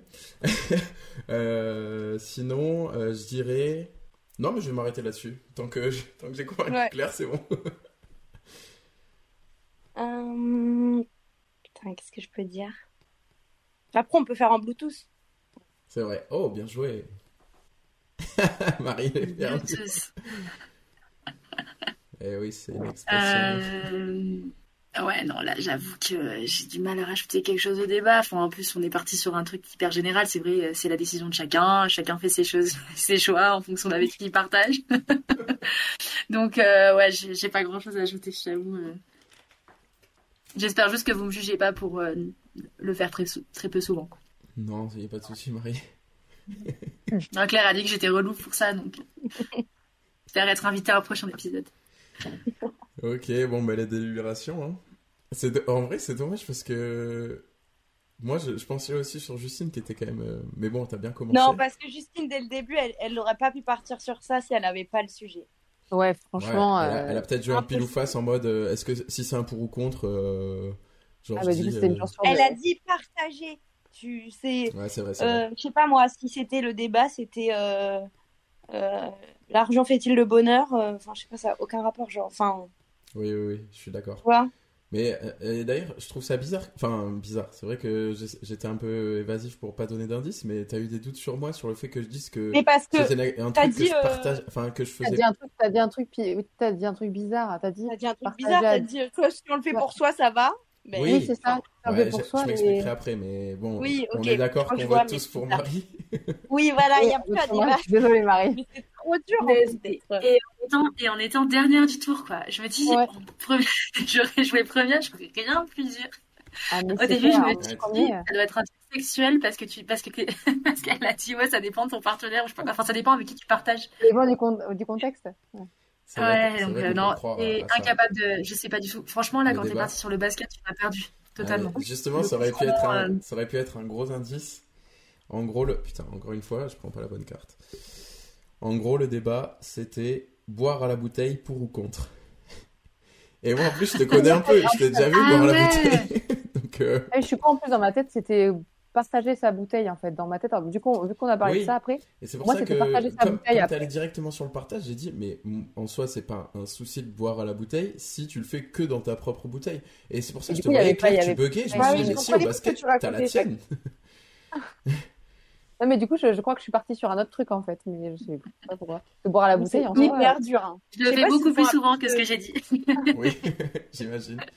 Euh, ben, du coup, on a, on a une gagnante. Parce qu'on est tous à deux points. Sauf Justine qui est à trois points et qui a, qui a fait une masterclass sur ces manches-là. Donc, euh, Bien joué. donc bravo, bravo.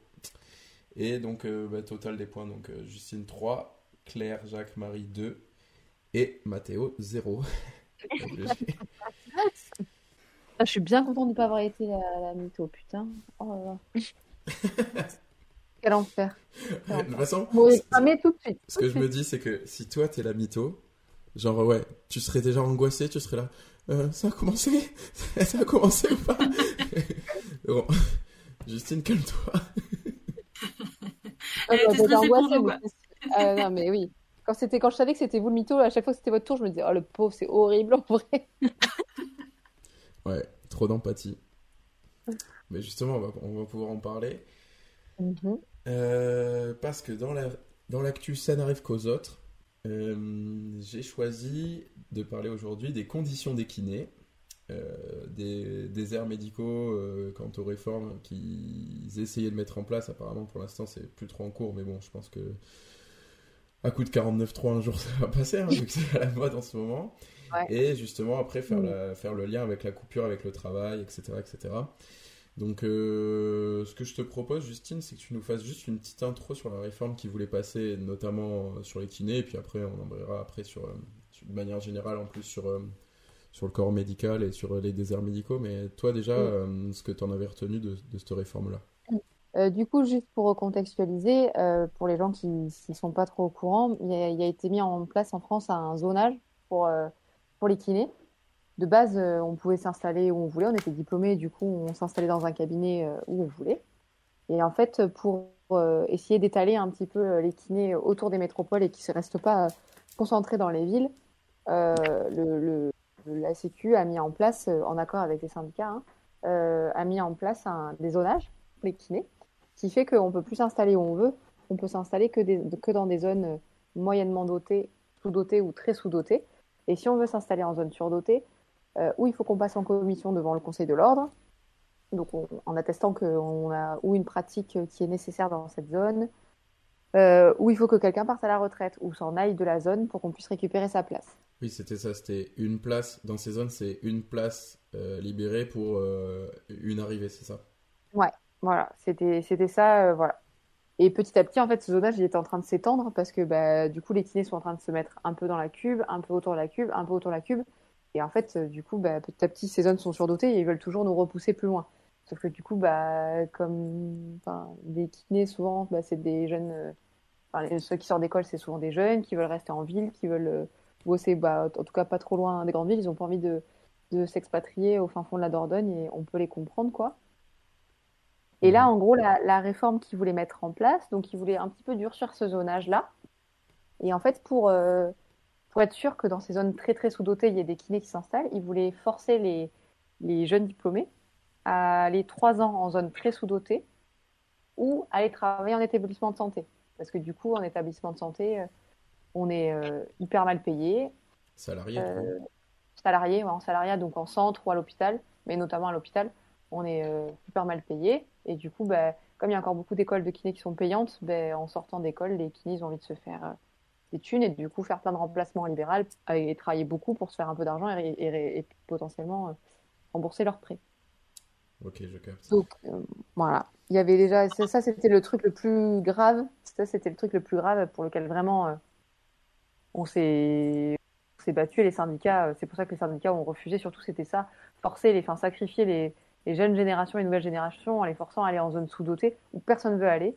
Et du coup, bah, forcer les jeunes à s'installer. Et le, En fait, le risque en plus, tu me disais qu'il y avait des risques pour euh, d'envoyer en fait les jeunes là-bas aussi, euh, c'est que eux ils avaient donc un prêt à rembourser et que le Mhm. risque euh, potentiel c'était que ben, ces jeunes kinés qui pourtant veulent faire euh, qui veulent pratiquer une kiné euh, ben, intéressante, euh, respectueuse, ben, ils allaient devoir peut-être passer outre leurs principes et devoir prendre beaucoup, beaucoup de patients en même temps, faire de la kiné un peu industrielle, entre guillemets. Ouais. Et euh, tout, tout ça pour rembourser un prêt parce qu'actuellement ils n'en sont pas capables de, de le rembourser. Bah, ça, c'est ouais, en zone sous-dotée ou pas sous-dotée. Dans tous les cas, c'est ce qui se passe quand, avec les étudiants qui sortent d'école payante. Leur objectif, qu'ils soient euh, les- en zone sous-dotée ou en ville, ils veulent, ils bossent comme. euh, Enfin, pas tous, hein, mais il y en a beaucoup qui bossent beaucoup, beaucoup parce qu'ils doivent, ils veulent rembourser ce prêt-là et s'en débarrasser le plus vite possible. D'accord, ok, je, je croyais qu'il y avait quand même un lien avec le fait que ce soit en sous-doté, parce qu'en sous-doté, euh, t'étais euh, aussi, entre guillemets, obligé de créer un cabinet ou des trucs. euh, j'avais compris ça dans ce sens-là. Non, mais moi, c'est plutôt le problème, c'est s'ils vont en établissement de santé, en fait. S'ils vont en établissement de santé, bah, pour rembourser leurs prêts, c'est chaud, quoi. Donc, euh, les obliger à se mettre dans le rouge, alors qu'ils sont mis dans le rouge pour payer leurs études, je trouve ça indécent, quoi. Franchement. Mhm. Pour faire le lien avec euh, la réforme aussi là euh, sur, euh, sur médecine, il me semble que sur médecine, ils voulaient aussi envoyer sur, sur du stage, forcer en fait à, une fois que tu as fini tes 42 années d'études de médecine, t'envoyer justement sur, sur des, des déserts médicaux pour, euh, pour pallier à ça. Et euh, le, débat, c'était un petit peu... euh, Enfin, en- moi j'ai eu en plus la chance d'assister à une espèce de concours d'éloquence, un concours d'éloquence à Bordeaux où il disait ben, le risque c'est que hum, c'est qu'en fait les étudiants au bout d'un moment s'ils voient que les conditions de travail sont de pire en pire alors qu'on pointe déjà du doigt à celle-ci euh, on risque de perdre en fait nos étudiants en médecine nos étudiants en kiné et dans, dans les autres corps médicaux euh, et ils iront s'installer en fait à l'étranger où les conditions sont sont quand même plus, plus respectueuses euh, de, de l'étudiant et du futur euh, professionnel de santé. Donc Ouais. j'avais vu ça par rapport à tout ça. L'au- L'autre point, pas- oui vas-y. Ouais. Non, je l'ai pas trop suivi pour les médecins, mais le problème, c'est que c'est déjà tellement dur, les études de médecine. Je pense Mhm. les études, les stages, comment, enfin, les, les, combien ils sont payés au niveau du taux horaire euh, quand ils sont en internat, enfin, vraiment, c'est abusé. Et en fait, ils vont juste dégoûter encore plus des étudiants vraiment motivés qui aimeraient faire ça, de le faire, quoi. Mm. C'est, enfin, je trouve que c'est, c'est trop dommage, quoi. C'est vraiment trop dommage. Déjà que de plus en plus de, de jeunes et de soignants euh, se désintéressent ou changent de voie parce que c'est trop compliqué euh, bah, humainement, euh, pour, enfin, et pour plein d'autres raisons. Parce que l'hôpital va mal, quoi, en France. Alors, en plus, s'ils veulent durcir l'internat, enfin, ou le rendre encore plus compliqué, ils vont juste perdre des gens, quoi. Ouais. Enfin, ouais. L'autre point, du coup, pour, euh, pour plus généraliser le débat, c'était euh, c'était la coupure avec le travail. Moi, je trouvais aussi que en envoyant euh, des jeunes dynamiques qui ont quand même un métier qui reste quand même compliqué, où il y a quand même beaucoup de... ben, on en parlait d'empathie, par exemple, à avoir vis-à-vis du patient, vis-à-vis de tout ça, etc. D'être envoyé... Alors, encore une fois, ça reste quand même pas. euh, Il y, a, il y a des métiers qui sont très compliqués. Je dis, dis pas l'inverse. Hein, je dis pas qu'on a les métiers les plus difficiles du monde. Mais euh, le risque aussi avec ça, c'est la santé mentale. On y revient à chaque épisode, j'ai l'impression. Parce que quand tu pars loin, du coup, de chez toi et surtout dans un endroit qui est pas dynamique, qui est pas forcément adapté à ton rythme de vie en tant que jeune, de manière généralisée, hein, je parle, euh, ça soit difficile en fait de sortir de, de son taf parce que bah, tu rentres chez toi après avoir une journée compliquée et au final tu es dans un chez toi où il n'y a rien à faire. Euh, tu vas vite tourner en rond et c'est plus compliqué par rapport à ça. Et du coup, je voulais recentrer autour de ça. Je sais pas ce que vous en pensez et je voulais avoir un petit peu votre avis euh, par rapport à la coupure avec le travail, euh, ce que vous pratiquiez vous de votre côté. Juste pour, pour, rebondir là sur ce que tu viens de dire, c'est encore plus exacerbé ce fait de ne pas réussir à couper avec le travail dans des zones sous-dotées. Que du coup, ben, il manque, c'est, comme tu disais tout à l'heure, c'est des déserts médicaux, il manque de soignants. Et du coup, il y a une patientèle énorme que tu ne peux pas refuser parce qu'en fait, si tu les prends pas en charge, ben, y a, ils n'ont pas de soins en fait. Donc, euh, moi, je travaille à Créon, je travaille pas à la campagne profonde. hein. On a deux mois dé- déjà d'attente pour les premiers rendez-vous. Et les gens, ils, limite, ils en peuvent plus. Je me dis, mais en zone sous-dotée, mais c'est quoi ton attente en fait? Enfin, Pareil, pareil à Coutras, alors pas forcément pour les kinés ou autres, mais moi du coup dans mon milieu, je vois euh, les parents où on leur dit ouais, il faudrait peut-être penser à les envoyer chez l'orthophoniste, au moins faire un bilan. Ils me disent euh, ouais, ben, on est sur euh, 10 listes d'attente et euh, il y a encore 6 mois d'attente. Et on fait ah ok. ah, c'est clair, c'est clair. Donc euh, ouais, ça, Mais ça- moi, je veux bien, je veux bien rebondir. Euh, alors après, ce sera, c'est un peu compliqué vu que, vu que j'ai, euh, enfin, face à une kiné, donc je comprends très bien ton, ton point de vue. tu as fait beaucoup d'études, euh, vous avez des prêts remboursés, etc. C'est compliqué. Après, moi, je prendrais le problème un peu dans un autre sens. Euh, je pense que de tout ce qu'on est en train de dire là, le problème, c'est ce que tu dis, c'est les conditions. C'est-à-dire qu'il n'y a pas d'argent qui est mis dans l'hôpital public, il n'y a pas d'argent pour le système de santé. Enfin, euh, il n'y a aucun investissement qui est fait. Donc, pour mo- moi, le problème, je le vois dans ce sens-là, le, fait d'envoyer des gens qui sont sous-payés. Après, l'idée même euh, que des jeunes partent faire euh, deux ans ou trois ans dans, dans une zone qui est sous-dotée, euh, effectivement, c'est difficile, c'est difficile d'en débattre avec quelqu'un qui va être envoyé, mais quand tu vois les profs, par exemple, c'est déjà fait depuis des générations. Enfin, je veux dire, euh, tu passes le CAPEX, euh, le, CAPE- le CAPES, tu commences toujours en région parisienne, dans des zones compliquées, etc. Et c'est pas forcément remis en question. Et du coup, ce même système est proposé pour, pour le système médical. Et en soi, je, je trouve pas que l'idée même soit mauvaise, même si elle est compliquée pour les médecins. Le problème pour moi, c'est que, les conditions qui vont avec ne, sont pas là. Enfin, donc que tu dises à un jeune, voilà, tu vas aller justement dans, un, dans une zone où il y a beaucoup de, nécessités. Ça peut même être valorisant et bon pour son boulot, mais à ce moment-là, que tu fasses suivre les conditions et que tu dises, voilà, donc ça fait partie du jeu, tu vas partir deux ans euh, peut-être dans une zone un peu de campagne, euh, mais tu vas avoir des bonnes conditions salariales, euh, tu vas apprendre beaucoup de choses, etc. Et en fait, c'est un cercle, c'est un cercle vicieux ou vertueux. Quand tu dis que ces zones-là, du coup, tu coupes pas avec le travail parce que t'as rien à y faire, c'est aussi parce qu'on n'y investit pas. Donc, du coup, il y a personne qui y habite, il y a pas de service public, il y a pas de train, il y a pas de, y a pas de, enfin, donc dès que tu veux te faire une activité, t'es loin de tout. Alors que si on, on, on mettait la, tu vois, si on, si on mettait la La seconde route un peu dans le sens positif, tu pourrais dire, ouais. voilà, il y a des gens qui vont là-bas parce qu'ils ont des bonnes conditions, ils arrivent à vivre un peu loin de la ville, mais en même temps avec des, avec des activités qui sont liées, enfin, qui, qui, qui permettent de rendre la- le territoire attractif, qu'il y ait d'autres jeunes qui s'installent, qu'il y, a- qu'il y ait une espèce de, de démarche positive. En fait, là, le problème, c'est que comme ça, ça suit pas, ben forcément, c'est impossible à faire avaler à quelqu'un d'aller vivre à deux heures de, la ville de, de laquelle il vient. Mais en soi, enfin, du coup, ça va être un peu négatif par rapport à ce que vous dites, mais en soi, l'idée de base pour pouvoir lutter contre ces déserts médicaux, je la trouve pas mauvaise, mais je trouve qu'elle, que seule, elle marchera pas, et comme tu dis, elle, elle, elle n'aura que des impacts négatifs. Il faut qu'elle soit vue de façon plus intégrale, avec une fourniture, euh, enfin voilà, avec des bonnes conditions, des bons locaux, etc., C'est ça quoi. qui est critiqué par, euh, par les syndicats et tous ceux qui se battent contre ces réformes-là, c'est qu'en gros, euh, on prend les jeunes étudiants pour de, comme de la chair à canon et on dit, bon bah là, on va colmater un peu notre souci euh, de notre système de santé, alors que ben, à côté, on fait rien pour rendre justement euh, euh, décent, en fait, ces, Exactement, ces- c'est ces- ça le problème en pour fait. moi. Et en, en soi, comme tu dis, si, ben, si, si ces zones-là, mais de toute façon, ça serait même plus un problème si ces zones-là en fait étaient attractives. Et pour rebondir aussi ce que tu disais sur le truc des profs, certes, les profs, on les envoie tous en région parisienne, etc. Encore que, bah, du coup, tu as quand même des choses à faire pour t'échapper un petit peu, euh, euh, pour, pour te sortir un petit peu la tête de, ta, de tes classes en collège, lycée, etc. quand tu es, es là-bas. En gros, gros c'est quand même différent parce que nous aussi, on a un mouvement chaque année qu'on peut tenter, on a un système de points, et en fait, on reste dans un même, dans un même système. Là, en gros, on leur proposerait le début de notre système et après, en fait, il n'y a pas de, forcément de, de suite logique. C'est-à-dire que oui, le problème, c'est si après les deux ans à la campagne, tu n'as plus le droit de... Ouais. C'est le problème aussi, oui. Si c'est si un espèce de passage obligé, un peu formateur au début de ta carrière, tu vas deux ans, je sais pas, avec quelqu'un de très expérimenté dans un cabinet de campagne euh, typiquement, et après, grâce à ça, tu peux euh, tu peux avoir des choix plus intéressants pour toi.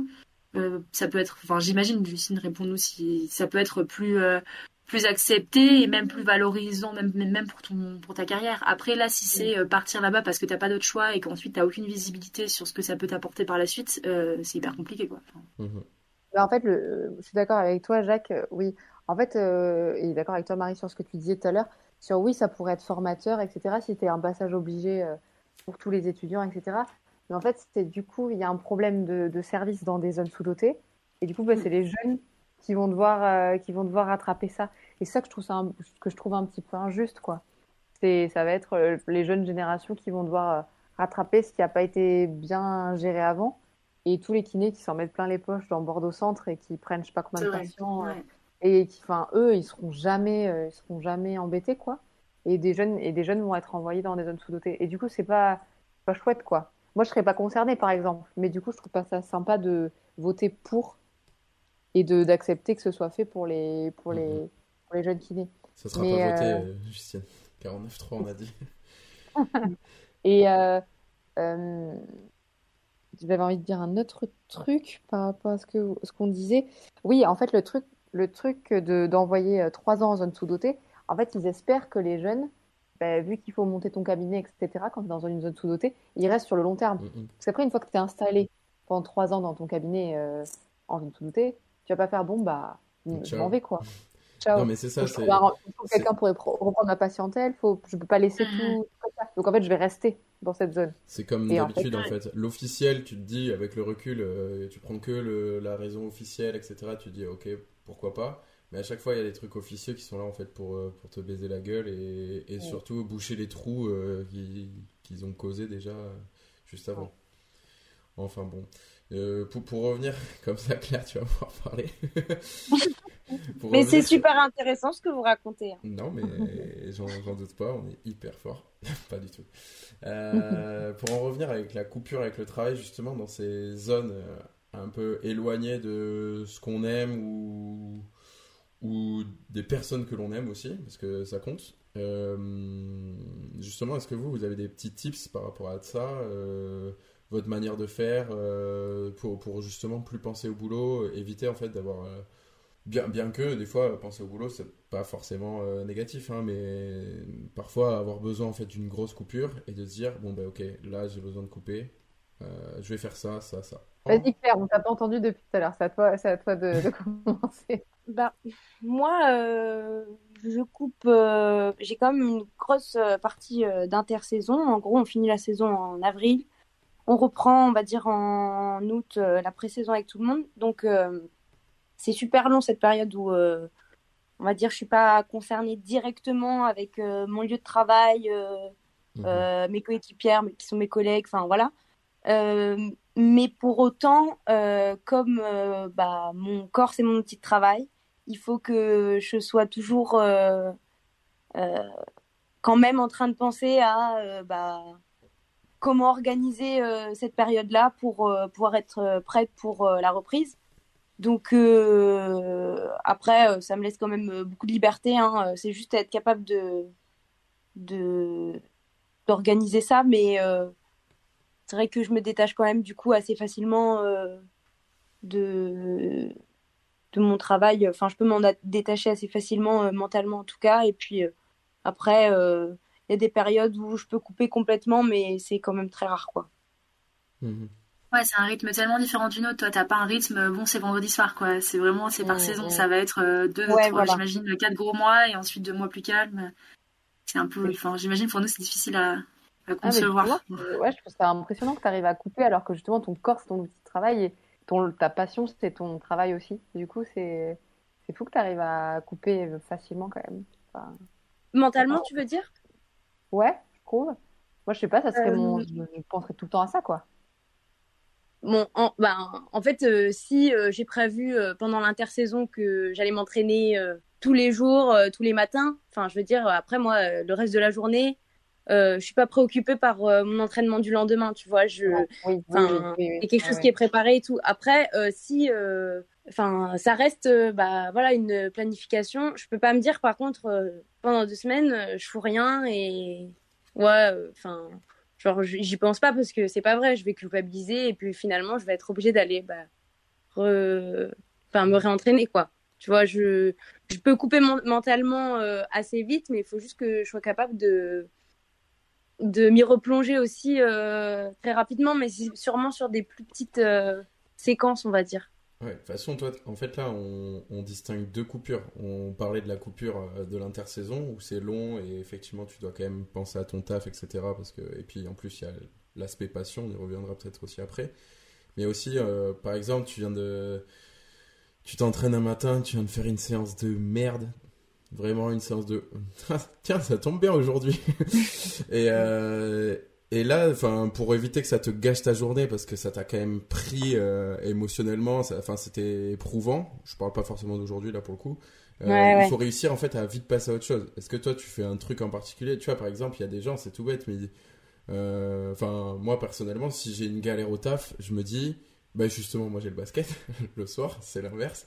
Mais ou sinon, je dis, euh, bah tiens, euh, j'ai envie d'aller voir mes potes, euh, viens. euh, Toi, pour le coup, quand, quand t'es sur Calais, quand t'es loin au final de, de nous, de ta famille, quand tu te dis je vais voir mes potes, au final, c'est quand même les, Ouais, les nous en plus, taf. euh, on, du coup, on n'en détache pas du tout parce que bah, on se plaint ensemble en fait de, de la situation quoi. Et Ouais. vraiment, on passe des soirées où on parle que de ça. Du coup, euh, tu coupes pas du tout finalement. Donc, euh, des fois, on, on se met des trucs, on se dit bon là, on, on passe pas à autre chose quoi, parce que sinon, on peut en parler pendant des heures euh, parce qu'il y a plein de dysfonctionnements. Euh, après, euh, si moi, ça me travaille des fois le soir et tout, franchement. Mhm. euh, mais euh, ouais, je l'exprime, je pense, bah, soit avec les filles, soit par exemple, au téléphone, tu vois, je peux en parler. Et bon, après, enfin, en fait, ça réarrive vite le second entraînement, le second truc. Donc, euh, je sais pas, tu, je trouve que t'as pas trop le temps de décrocher. Enfin, moi, je suis full basket euh, pendant la saison. En tout cas, je suis tout le temps. Enfin, par exemple, euh, euh, je rentre de temps en temps le week-end, mais c'est rare. Enfin, si je rentre sur des week-ends, parce que je sais que faut que je sois de retour le lundi pour m'entraîner et tout. Enfin, euh, ou je vais pas faire euh, trop de soirées parce que je sais que bah faut que je sois en forme pour euh, pour ma semaine d'entraînement quoi.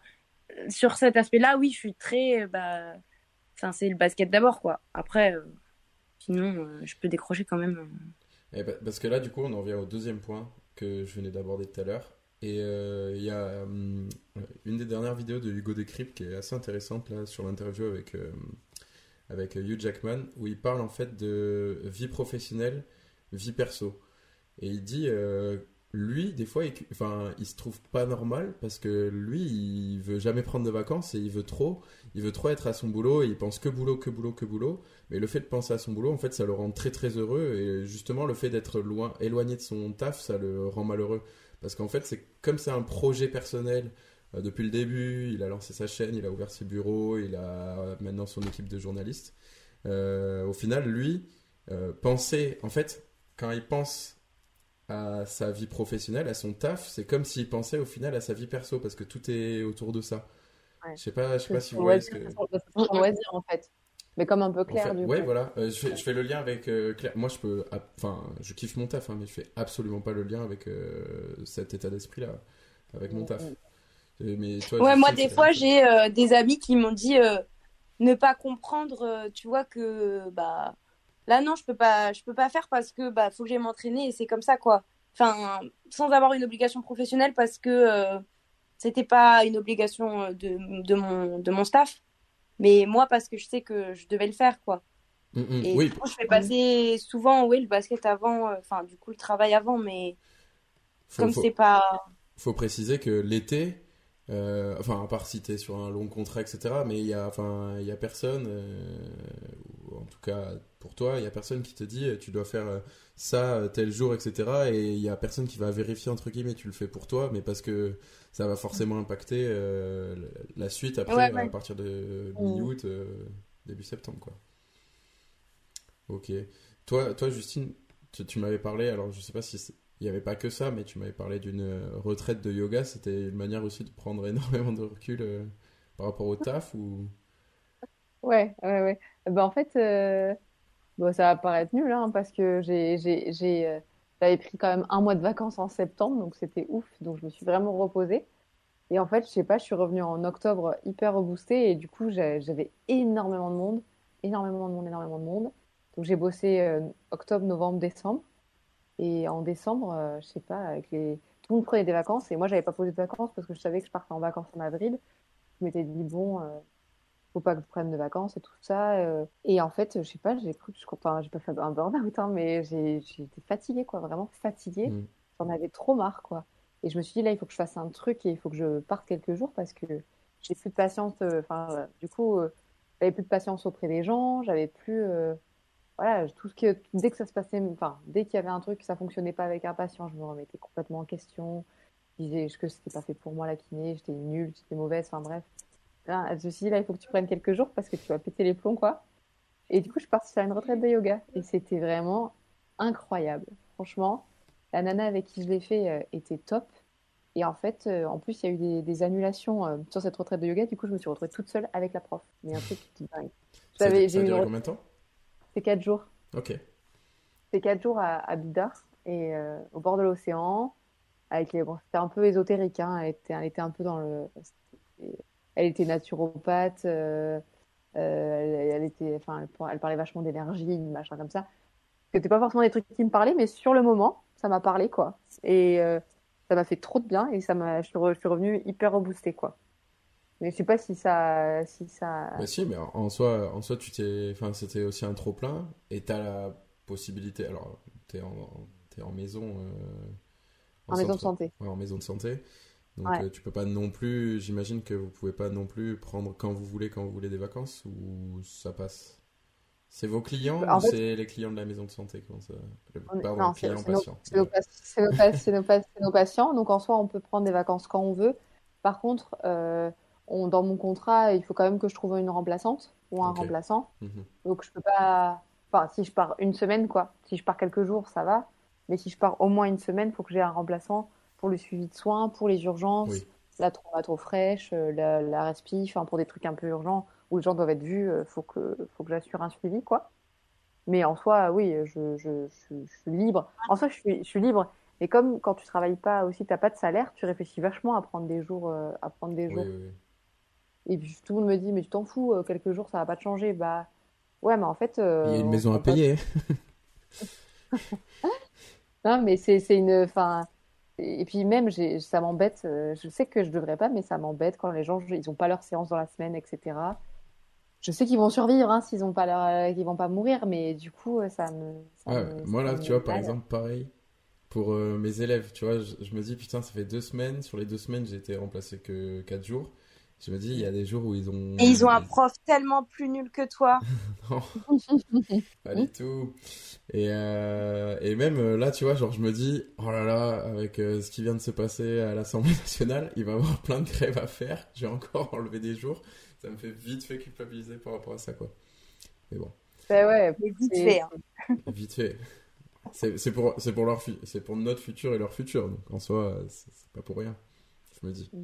Contact de, de gens. Enfin, Marie, toi, je sais pas trop si tu es au contact de beaucoup de gens, mais je trouve que des fois, ça. C'est pas négatif, mais ça pompe l'énergie, quoi. Enfin, moi, ça me pompe mon énergie de voir du, beaucoup, beaucoup, beaucoup de monde tous les jours et de prendre les problèmes des gens un peu dans la face. euh, des fois, ça me. Mm, Ça mm. me... Bah, moi c'est pas du tout, enfin c'est pas pareil parce que je fais pas, je fais pas du soin ou c'est pas un service à la personne directement, c'est un service euh, plus large au sens du terme. Mais du coup, ce qui est un peu compliqué pour couper et, surtout ici, je trouve, c'est qu'en fait on utilise énormément WhatsApp euh, pour tout en fait, pour euh, pour la vie privée, pour la vie pro, pour tout, et t'as le même numéro. Et du coup, moi, c'est pas pareil, c'est pas, il y a pas quelqu'un à qui que je dois aider et, du coup, j'y pense à 22 h dans mon lit, mince, il doit, il doit avoir mal au dos, tu vois. C'est, pas comme ça. Par contre, je peux recevoir à 10 h un message sur WhatsApp qui me fait me déconnecter du truc. Enfin, je suis en train de bouquiner, de regarder un film, et hop, j'ai, un message WhatsApp de quelqu'un du boulot, quoi. Donc, je vais pas y répondre parce qu'il est 22 h mais du coup, t'as un truc un peu tout de, t'as pas de coupure. Je suis pas dans un cabinet ou dans, un magasin où c'est de, de, 8 à, de 8 à 19, en fait. Donc, moi, moi, j'arrive très bien à couper, c'est-à-dire que moi, je sors du taf et, et, euh, et je arrête ma journée. Mais par contre, ça continue, c'est pas, il n'y a pas de début de fin, quoi. Du coup, tu peux très vite, il y en a qui arrivent pas à faire ça. Donc, il y en a qui, ici, vont répondre et vont continuer à, à bosser le soir, à ouvrir les mails. Enfin, surtout avec, euh, avec ce système, enfin, avec le, le fait qu'on fasse du télétravail et tout, c'est très facile d'être un peu tout le temps connecté. Mais après, moi, c'est pas ma personnalité, c'est pas ce vers quoi j'ai envie d'aller. Donc, euh, enfin, pour moi, c'est hyper important de de pas faire ça, quoi. Ouais, je donc, euh, j'essaie de. Ouais, fasse ça, ouais, qu'il t'envoie. Euh... Ouais, ouais, bah ça. Et puis en plus, enfin voilà, par exemple, typiquement, tu pars en vacances, euh, tu l'écris, t'as un truc mail qui dit que t'es en vacances, mais ton WhatsApp, il est jamais en vacances, donc. Après, tu voilà, ça, tu dis et c'est vite fini. Mais ce que je veux dire, c'est que on est dans un truc tellement hyper connecté tout le temps que en fait, ça peut arriver, quoi. Et ça arrive. malheureusement souvent. Et après, juste pour revenir sur ce que disait Claire, moi ça j'ai vu vraiment la différence, c'est que quand j'ai commencé à taffer à Avignon, donc euh, dans ma vie d'avant, euh, je connaissais personne quand je suis arrivée et je me suis arrivée dans une équipe trop cool, enfin avec des gens de mon âge, euh, enfin trop bien, et qui je me suis super bien entendue. Mais du coup, j'avais très peu de potes qui étaient pas du boulot. Et du coup, bah, tu vas boire des bières, bah, tu parles du boulot. Enfin, donc après, tu parles pas du boulot directement, tu parles des gens, des, procédés, des procédures, des, des, j'ai pas des lois qui te dérangent, comme on disait avant, tu parles de choses autour, mais finalement, ça change pas trop d'environnement. Alors qu'ici, pour l'instant, on n'est que trois dans mon, boulot, et mes potes, c'est pas du tout, mais enfin, tout ce que je fais à côté du boulot, c'est pas avec des gens du boulot. Et ça, c'est, enfin, je trouve que c'est, ça aide beaucoup plus. Parce qu'en fait, t'en parles pas. Ou on te dit deux phrases, ah, comment ça va au boulot, et t'en parles vite fait, et tu, tu changes de sujet euh, très très rapidement. Alors que quand tu, quand tu passes toutes tes soirées, tes week-ends avec les collègues, euh, forcément. Euh... Et je trouve que c'est plus simple. Enfin, moi, je préfère cette situation ça n'empêche pas, hein, c'est toujours hyper intéressant les discussions que tu as avec tes collègues et des fois ça me manque aussi parce que du coup j'en ai beaucoup moins qu'avant, euh, mais parce qu'ils sont quasiment tous au siège, mais et du coup ça aide pas à couper, ouais, du coup ça aide pas à couper quoi quand tu es tout le temps avec euh, des collègues. Justement pour couper. Ah non, euh, c'est clair. Bah, c'est même physiquement parlant, tu coupes pas quoi. enfin, juste tu changes d'endroit pour pour passer du bureau au bar, mais au final la discussion suit quoi. Donc donc ici ouais, on va dire que la distance fait que je suis je vais couper facilement. Mais bon, et pour finir, je pense que Claire, euh, ce serait difficile de comparer nos situations à la tienne. Parce que c'est pas. Ouais, je veux dire, le basket, c'est toute ta vie. Je veux dire, tu peux pas, c'est pas comme un, c'est pas un emploi, en fait. Je vais faire la, la, la casse-couille à dire la différence entre emploi et travail. Mais tu vois, enfin, c'est, tu, enfin, c'est un truc qui t'intéresse. Moi, si, par exemple, je sais pas, le samedi, je vais lire un article ou un bouquin sur un truc de, qui est lié à mon boulot, mais qui c'est pas, c'est pas mon travail, je le considère pas comme du travail, alors que ça, ça pourrait en être. Ouais. Et toi, t'as pas une coupure aussi, euh, ou j'en sais rien, Jacques, tu, tu, enfin, ça t'arrive sûrement, je sais pas, d'écouter des podcasts sur l'éducation, bon, ben, tu considères pas que tu travailles, et en fait, tu travailles parce que t'es en train de te nourrir de quelque chose. Bon, tu vois, la coupure, c'est un peu difficile aussi à faire. Moi, je fais un peu le lien, euh, quand même, avec Claire, dans le sens où moi, j'ai des heures à faire euh, sur place mais où après euh, j'ai un, espèce de, de taf en autonomie quand même euh, nécessaire au bien-être des élèves et au, bon fonctionnement de, de, ma classe en fait. Et quand, mm. quand, elle parlait par exemple de l'été, l'exemple de l'été, il, il, est, il est valable pour moi aussi en fait. Euh, quand elle dit ben, je peux pas m'arrêter enfin je peux pas m'arrêter de travailler moi effectivement je profite l'été hein, je vais pas dire je vais pas dire le contraire mais il faut quand même qu'un minimum l'été, je commence à bosser et à préparer en fait l'année suivante. Que, mm. que, que, je reste pas non plus à rien faire. Bon, des fois c'est très souvent dans l'urgence à la fin de l'été, mais, euh, mais, ça, mais ça fait quand même partie du truc. Et c'est vrai que c'est bizarre, enfin ça, ça, fait un peu le lien avec tout ce que vous avez dit. Quand, quand toi tu parles des messages sur Abari, par exemple à 22h et quelques ou quoi que ce soit, moi après c'est voulu, hein, avec euh, deux collègues, on a une discussion euh, Messenger et on s'envoie beaucoup de trucs pour, pour le fonctionnement de nos grandes sections et, et ça fonctionne bien, il n'y a, a, aucun souci avec ça. Et puis de toute façon, si on n'a pas envie de répondre, on répond pas, on n'a pas de problème avec ça. Mais c'est récurrent. Euh, toi, Justine, tout à l'heure, tu faisais le lien avec. Euh, enfin, sur. sur euh, en fait, être au contact des, des autres et du coup, ben, d'emmener une infime partie avec, euh, avec toi du problème des autres un peu. Tu, tu reçois toute la journée, ça, ça t'imprègne, t'es là. Et même si tu te dis, bon, euh, le problème de tel gamin et tout, bah, c'est grave, euh, j'ai tout donné. Maintenant là, je suis chez moi, je peux plus faire grand chose dans tous les cas. Bah, ça t'a quand même marqué, ça t'a quand même impacté en fait dans ta journée. Et quand tu rentres, t'as beau ne pas avoir couru de marathon ou quoi que ce soit, t'es t'es lessivé quoi. Enfin, ça, c'est marquant. Et tu vois, tous ces petits trucs, je me dis que c'est pour ça que c'est compliqué quand même de couper, couper à 100% avec le taf. Euh. Enfin, pour moi, pas en tout cas. Mais moi, les, c'est ce que il y a plein de patients, ils me disent, vous savez, il faut pas ramener à la maison, euh, pas ramener votre travail à la maison, mais c'est hyper dur. Enfin, bah, moi aussi, du coup. enfin, faut, quand, quand on te dit, quand te dit ça, tu vas me dire oui, mais enfin, s'il y a quelque chose qui s'est mal passé, qui t'a travaillé, qui t'a fait mal au cœur, ou que, voilà, ou enfin, c'est impossible de pas de pas y penser. Tu peux pas dire allez hop, je sors du cabinet, j'ai oublié tout ce qui s'est passé quoi. Ouais, c'est ça. En fait, c'est des, enfin, il y a des choses qui peuvent, enfin, émotionnellement t'atteindre. Souvent de la peine, tu vois. Genre, tu regardes un film, il te fait beaucoup de peine, c'est triste et tout t'essayes un petit peu de faire la part des choses parce que tu te dis c'est une fiction. Là, tu es quand même avec des gens, enfin, c'est réel autour de toi, donc euh, forcément, c'est toujours un petit peu plus, un peu plus compliqué. Ok, je pense qu'on a fait le tour du sujet. On a beaucoup parlé d'ailleurs. Euh, on va finir sur euh, les coups de cœur et les tips de chacun. Je vais commencer et puis comme ça, ça laisse le temps à tout le monde de retrouver le sien ou d'en trouver un carrément. Euh, ben moi, ça fait lien avec ce qu'on était en train de dire. Euh, j'ai choisi un documentaire qui s'appelle 11 de légende, qui est sur MyCanal, qu'on a adoré avec. Euh, Vas-y, ou pris la recommandation de sa sœur, je ne sais pas. pas du tout, toi t'en as un autre, t'en as un autre à proposer qui est très bien, mais qui n'est pas sur le même sujet. Donc 11 de légende, ça parle d'un projet pour, pour des enfants et autour du foot. Et euh, c'est un projet euh, où des enfants, je veux dire les, les termes un peu spécifiques, pour, euh, pas pour faire le mec, mais parce que c'est mieux au final de dire comme ça, pour les enfants qui sont neurotypiques et neuroatypiques. C'est pour éviter de dire les enfants normaux et les enfants handicapés. Donc c'est des enfants qui ont des handicaps mentaux, troubles du comportement, etc. Et qui s'entraînent au foot avec des enfants qui, qui, qui, ont aucun, aucune maladie et euh, ça, y a beaucoup, ils sont suivis par beaucoup d'encadreurs. Euh, il y a un encadrant, un encadrement pardon, euh, qui, qui, est très bon avec même des, des, psys et tout qui sont là pour poser des questions aux enfants et tout, voir, voir leur point de vue sur la situation. Et en fait, c'est pour, c'est pour faire un point sur, sur l'inclusion. Et là, pour le coup, c'est une inclusion qui est vraiment bien travaillée.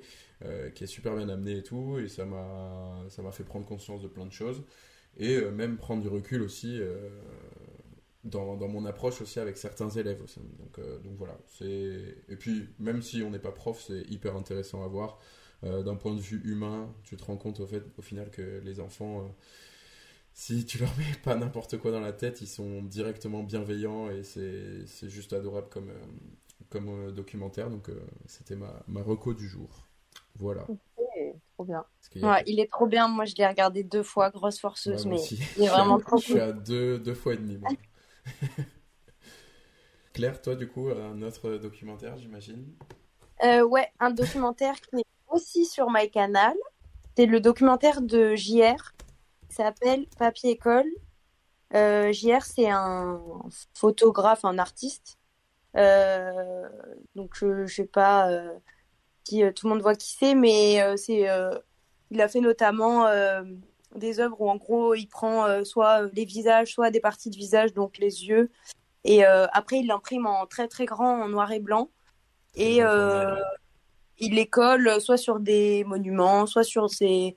Par exemple, il avait pris des yeux en photo qu'il avait collés sur des wagons de train. En fait, il fait plein de d'œuvres à travers la photographie. Et euh, donc là, on suit un peu euh, tous les différents projets, enfin le, enfin son son parcours quoi, euh, de, de ses débuts à tous les projets qu'il a pu faire à travers le monde parce que du coup c'est un artiste qui voyage beaucoup, il a plein de contacts, je crois, à l'étranger.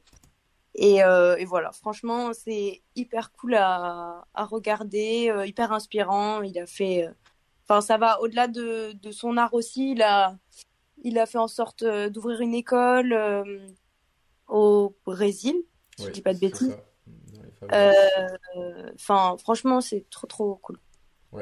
Pour, pour rajouter un mini truc par rapport à tout ça, il, fait ça dans le monde et il y a une, une vertu un peu humanitaire et pour dénoncer aussi beaucoup de choses. euh, franchement, dans le documentaire, on voit plein de trucs. euh, le, le mur au Mexique, mais justement, euh, tous les. Tous Le les... rôle des femmes euh, dans la société au Brésil. Ouais, dans les c'est favelas et euh, tout. Il y, a, y a- y a plein de trucs et il a, il a reçu pas mal de, de prix. Et, enfin, c'est beau, c'est très humanitaire au final comme, euh, comme Ouais, démarche. bah, il a, il a fait aussi d'être, enfin, il a, une de ses dernières, c'est- bah, il a beaucoup travaillé en Ukraine aussi, j'ai vu pour la Ouais. guerre. Et, Ouais. et là, euh, en janvier, il est passé en Colombie. Euh, mais il est pas, enfin, c'était pas Bogota, en fait, c'était à, à côté de Cucuta, en fait, c'est une ville euh, à côté de la frontière vénézuélienne. Et apparemment, il a, enfin, l'œuvre était, était consacrée au, à la thématique des migrants vénézuéliens, en fait. Et du coup, j'ai vu ça parce que ma maman adore aussi. J'ai vu qu'il passait en Colombie, mais malheureusement, j'ai pas pu euh, aller voir l'œuvre, mais, mais trop bien. Mais euh, le documentaire, je, je l'ai pas vu, donc, euh, Marie, t'avais quoi comme reco, toi, cette semaine Bah, moi, j'ai j'ai plein de recos de resto, mais euh, Ouais, vas-y, hein. ça va faire un peu long et pas mal de, Ouais, si t'en de avais. kérosène pour, euh, pour juste un plat. Ah oui, ok, d'accord. Euh, non, par contre, à Bogota. Moi, j'allais te dire, Par ok, contre, vas-y, euh, dis-nous. Non, non, j'ai un super restaurant à, à Bordeaux euh, qui s'appelle Ouais. Nomade. Euh, j'ai trop Ah, aimé. je connais, ça fait un moment qu'il a ouvert. Tu vas Euh, Une cuisine méditerranéenne incroyable. Oui. Voilà, trop bon. C'est Saint-Colombe, non? C'est Et ça? sinon, il n'y a pas. Ouais, voilà, c'est ça, rue Saint-Colomb. Euh, et sinon, il n'y a pas très longtemps, euh, j'ai vu Babylone au ciné. Je sais pas si vous l'avez vu. Il Mhm. est trop Ah, bien. j'en ai entendu parler aussi, ouais. Incroyable, j'ai adoré. Euh, ça dure 3 heures, donc au début, t'es un peu, euh, un peu réticent à, à aller 23 heures de film. Et franchement, pff, les acteurs sont excellents. Brad Pitt, il est encore incroyable. Enfin, un personnage, là. C'est, ça raconte le, c'est, enfin, ça, ça se passe à, à Hollywood et ça raconte le début du cinéma euh, non muet. Ok. Donc comment tous les acteurs qui étaient, euh, qui travaillaient dans, enfin, sur des, sur des tournages où en fait euh, on c'était l'énorme bordel parce qu'on s'en foutait de tous les bruits, etc., etc., ont dû passer à, à la voix et en fait comment ça a détruit aussi des carrières parce que des, des excellents acteurs de l'époque, en fait, euh, quand on leur a mis la voix, déjà ils n'arrivaient pas à retenir leur texte ou alors ils étaient mauvais ou alors ils avaient des voix trop graves, trop aiguës. Enfin, donc c'est hyper, enfin c'est hyper Alors, drôle, les décors sont incroyables. déjà, c'est The Artist. Hein. T'es en train, Non, de, mais en non, train là. de pitcher un autre film, Marie. Mais, mais vous- et non, non, franchement, il est, il est trop bien. Et je pense que j'ai rarement vu autant de figurants sur une scène, parce que du coup, il te montre des scènes de tournage dans le désert avec des, des gars partout, et des chevaux, parce que c'est bon, forcément. Il Enfin, non, franchement, euh, hyper recommandable. La musique est trop bien, les acteurs sont trop bien. Et, mais par contre, j'ai viens d'apprendre qu'en fait, il était déjà plus au ciné et qu'a priori, ça, Ça a été un peu un ouais. échec commercial. Ah bon? Enfin, en tout cas, ici, euh, enfin, on Ok. dit ça qu'au final, euh, c'était un film, c'est un film énorme budget, le truc euh, vraiment gigantesque, et en fait, ça a pas si bien marché que ça. Mais moi, j'adorais. Après, c'est pas un peu ce qu'on dit de tous les films qui échouent Ah, il y avait un énorme budget, comme si aujourd'hui, pour faire du cinéma, fallait, fallait Ouais. 4 euros et 50 Mais c'est un et- peu, je sais pas si vous aimez, si vous aimez les, les Tarantino et tout, c'est un peu le même genre, un peu absurde, euh, enfin, des, des- des personnages euh, trop ouais, cool. non, on m'en a parlé, ouais. franchement, euh, hyper recommandé. Ok. Et pour finir, Justine? Euh, moi, ça va sûrement être un truc que vous connaissez euh, tous déjà. C'est la série La Servante écarlate. Ça parle à tout le monde ou pas? Ouais. Ça Ouais. parle pas du tout. Ah ouais? The Handmaid's Tale, en anglais, Ouais, pour les bilingues. Ouais, pour les bilingues. Euh, c'est une série qui est inspirée du roman de Margaret Atwood. Donc euh, le roman est ouf aussi, sinon si vous voulez, vous n'êtes pas série, vous préférez lire. Et en gros, euh, c'est une série euh, bah, dystopique où en gros des, aux États-Unis, des fondamentaux euh, protestants, euh, bon voilà, en gros des extrémistes religieux auraient euh, fait un coup d'État et auraient pris le pouvoir, euh, auraient pris le pouvoir aux États-Unis.